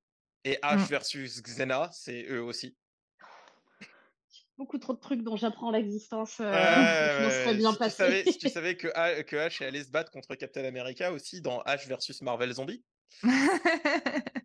Voilà. Mais j'ai très envie de les lire en vrai. hein. Moi, ça m'attire. Si, si je, Très. si je dois t'en recommander un, c'est celui où H il va sauver Obama. Mais c'est une histoire que je Je- ne raconterai pas ici. je veux, je veux voir H sauver Obama, quoi. Voilà, c'est- raconterai incroyable. oui, je ne raconterai pas cette histoire ici, mais au moins, ça a le mérite d'être rigolo, vraiment. Mais voilà. Donc voilà. Alors moi j'ai une reco euh, dont on n'a pas parlé dans le dans, dans, dans le, le, le- lore de Evil Dead, c'est Evil Dead the Musical, la comédie musicale qui est pour le coup vraiment très cool. Euh, je l'ai vue il y a presque dix ans euh, à Las Vegas. J'avais décalé, j'avais fait chez mes potes, j'avais décalé le voyage de, de deux jours pour tomber le jour où ça se jouait à Las Vegas. Et c'est vraiment très fun. Euh, alors, il y a des images de plus ou moins bonne qualité sur YouTube, des vieilles ca- captations. On voit que c'est des, vieilles VHS numérisées un peu dégueu. Mais, euh, mais en vrai, c'est hyper fun. Euh, ça prend. Enfin, nous, on avait pris les billets les plus chers qui sont dans la, ce qu'ils appellent la splatter zone où on te donne un, un t-shirt où il y a marqué Evil Dead, il y a une grosse cible et tu prends des, du, du faux sang qui est genre un espèce de truc de sirop qui a très bon goût en plus. Et, et du coup, tu te fais un peu asperger pendant le truc. Ça reprend un peu les deux premiers Evil Dead euh, avec des chansons euh, bien teubées, mais moi j'aime beaucoup les comédies musicales. Ça réunit deux de mes passions, donc forcément c'est très cool. Et euh, en tout cas, le cast, moi que j'ai vu. euh, à Las Vegas, t'attends à la fin de la représentation, tu fais des photos, tu discutes avec eux. Enfin, c'était euh, pour une euh, comédie musicale pas très très chère en plus parce que ça se jouait à l'époque dans, un petit euh, dans un petit théâtre et, euh, et c'était vraiment très fun euh, pour le coup. euh, Il y avait vraiment un, un esprit un peu rigolo. euh, ça reprenait des phrases iconiques et, euh, et voilà, c'était vraiment euh, vraiment fun, je trouvais. Ouais, ça a l'air d'être une expérience, moi, de ce que j'ai vu sur la comédie musicale. Alors, j'ai vu les captations, euh, les captations dégueulasses Ouais, Cam, ah, des Cam ouais, 2007. c'est vieux. Ouais. L'ambiance qui en ressort, parce que j'ai pas tout regardé, mais euh, l'ambiance qui en ressort, c'est vraiment une espèce de, de grand-messe de fans d'Evil Dead et les gens ont vraiment l'air d'être tous dans le Mm. positif et de passer un très beau Et, moment. Et tu te fais un peu bisuter. euh, Il y a, je sais pas, parfois il y a des couples qui se marient sur scène à l'entracte. Nous, pendant l'entracte, je me souviens qu'ils étaient venus nous voir en demandant euh, qui n'était pas américain dans la salle. Et euh, donc, nous, on était trois Français. Et il y avait un couple de- d'Européens aussi qui venaient de, pas, qui venaient de je sais plus quel pays. Et bah, ils sont sortis avec des pistolets à eau remplis de faux sang et ils nous ont aspergés. Enfin, c'était assez rigolo. Pareil, à un moment, ils font venir un mec en disant Ah, tu vas faire une photo avec tout le cast et tout. Donc, ils se mettent devant la scène. Et évidemment, il y a quelqu'un qui sort des loges et qui arrive avec une énorme bassine de faux sang et il lui renverse ce truc-là sur la tête au moment où ils font la photo, dont le mec est trempé et tout rouge, mais il a une super photo souvenir. Donc c'est c'est assez rigolo. Faut, faut pas venir. Moi, j'étais venue avec des chaussures que j'avais achetées le jour même dans les outlets de Las Vegas. Bon, elles étaient tachées, tant pis. Faut, faut venir un peu en fringues pourries, mais, euh, mais c'est très très fun quoi. Bon, bah, super. Euh, Vas-y, Lily. bah, Puisqu'on en est au reco, moi j'ai une reco Bruce Campbell. Euh, Je vais faire un jingle, je vais faire un jingle en post-prod, l'instant Bruce Campbell. non, mais je, voilà, si vous aimez Evil Dead, si vous aimez Sam Raimi, euh, je, vous, je vous recommande euh, le- l'autobiographie de Bruce Campbell qui s'appelle If Chins Could Kill, donc si un monton pouvait tuer, Confessions of a B-Actor Movie. Euh, qui n'existe qu'en anglais euh, à ma connaissance, mais euh, qui écrit un peu comme un scénario. Euh, Bruce Campbell écrit très bien. C'est quelqu'un qui est super drôle à l'écrit. Franchement, il est meilleur auteur que réalisateur. Et ça fourmille de petites anecdotes sur le tournage d'Evil Dead sur Renaissance Pictures. donc c'est un nid d'informations et en même temps ça se lit super bien même si c'est en anglais. Ok. J'adore le nom déjà de la biographie. Ouais, voilà, Je incroyable. n'avais pas entendu parler, mais le nom est déjà euh, mortel. Ouais, je, je, je l'ai aussi, mais euh, j'avoue, je l'ai lu un peu en diagonale. Je, je suis un peu moins euh, dévouée euh, que toi. Moi, je, je- je trouve qu'il a, euh, qu'il a une écriture euh, assez fluide et qu'il est, euh, il est, il est très drôle euh, à l'écrit, euh, Campbell. D'ailleurs, euh, les, son site officiel, si vous voulez pas acheter un livre en anglais, son site officiel, euh, c'est euh, quasiment que lui qui a écrit euh, le contenu des pages et ça a hurlé de rire, quoi. Par exemple, dans la rubrique contact, il y a écrit Ne contactez pas Bruce pour les ouvertures de magasins, les anniversaires, les enterrements, les fermetures de magasins. C'est super drôle, vraiment. Ça, c'est pas mal. Donc, bah voilà, je pense qu'on a fait, on a quand même fait pas mal le tour de tout ce qui est euh, univers Evil Dead. Euh, Est-ce que vous voulez ajouter euh, un petit quelque chose, un petit mot de la fin avant qu'on. Ou c'est bon, les Groo- collègues. Moi, je, moi, je vais ajouter un petit mot, juste groovy. Eh ben je, voulais dire le même, mais je vais, euh, du coup, je vais passer pour une copieuse, une usurpatrice. Donc, bon, bah, alors, je vais vous dire bisous, à la prochaine. Bah, avant, je voulais juste, euh, je voulais juste avant qu'on se dise au revoir, euh, vous avez des actus en ce moment, euh, du coup, les filles, ou pas sur vos réseaux dans ce que vous faites et tout? Ma- Marie, je sais que toi, du coup, tu es en train de ta nouvelle émission sur Capture Mag. Ouais, là, je vais lancer une émission sur le cinéma d'horreur qui s'appelle euh, Monster Squad. Donc, ce sera euh, bah, une émission euh, qui, dissèque les icônes de l'horreur. Donc, on reviendra en une heure et demie, deux heures à chaque fois sur une saga, un personnage, une personne. Ça peut être aussi des, des réals ou des, responsables d'effets spéciaux. Enfin, voilà, des gens qui, ont laissé une empreinte dans l'horreur. Et, euh, et ce sera une émission mensuelle. La première sort le, bah, le jour d'Halloween, le 31 octobre. Et euh, juste avant ça, on fait une petite euh, soirée de lancement au Forum des images lors d'une séance Panique Cinéma le 28 où on passera le, le premier Freddy. Et ce sera euh, la dernière séance Panique Cinéma au Forum parce qu'on va faire une petite pause plus ou moins longue. On ne sait pas encore trop, mais voilà, on va se poser un peu et, et voilà. Très bien. Et du coup, bah, Lily, toi, t'as. Bah, je fais toujours partie euh, donc euh, de la team euh, Jumpscare, donc Ouais, le, coucou à eux, d'ailleurs. ouais, le copains. podcast, le podcast qui dissèque des os euh, tous vos films d'horreur préférés. Donc on est on est là tous les vendredis après un été mouvementé où on a fait des films d'horreur de vacances. Là, on a repris sur de l'actu. On va revenir avec quelques films cultes là les prochaines semaines et euh, de l'actu bien fraîche. Et puis sinon, vous pouvez toujours me lire euh, sur le blog du cinéma. Voilà. Voilà, bah, parfait. Eh Ah, ben, et bientôt, j'ai oublié. Ah J'ai oublié. À l'heure où on parle, c'est Halloween. Oui, oui, je le sortirai sans doute avant, mais oui. Ah, ah bah parce que tu m'avais dit que c'était pour Halloween. Ce sera pour le mois d'octobre. J'ai changé, mais vas-y, dis. Bah écoutez, euh, pour Halloween, euh, Evil Dead, Bruce Campbell, euh, mon dossier du mois euh, devrait avoir un rapport euh, très étroit. Oh, voilà. trop bien. Trop bien. Eh ben super. Merci encore euh, d'être venu participer, euh, les filles. Et puis, bah, n'hésitez pas à nous suivre sur les réseaux sociaux de, de Graphic Saga pour les gens qui nous écoutent, en espérant que l'épisode euh, vous aura plu. Euh, on a encore un autre épisode qui va sortir euh, dans le courant du mois. Donc voilà. Merci et puis à bientôt.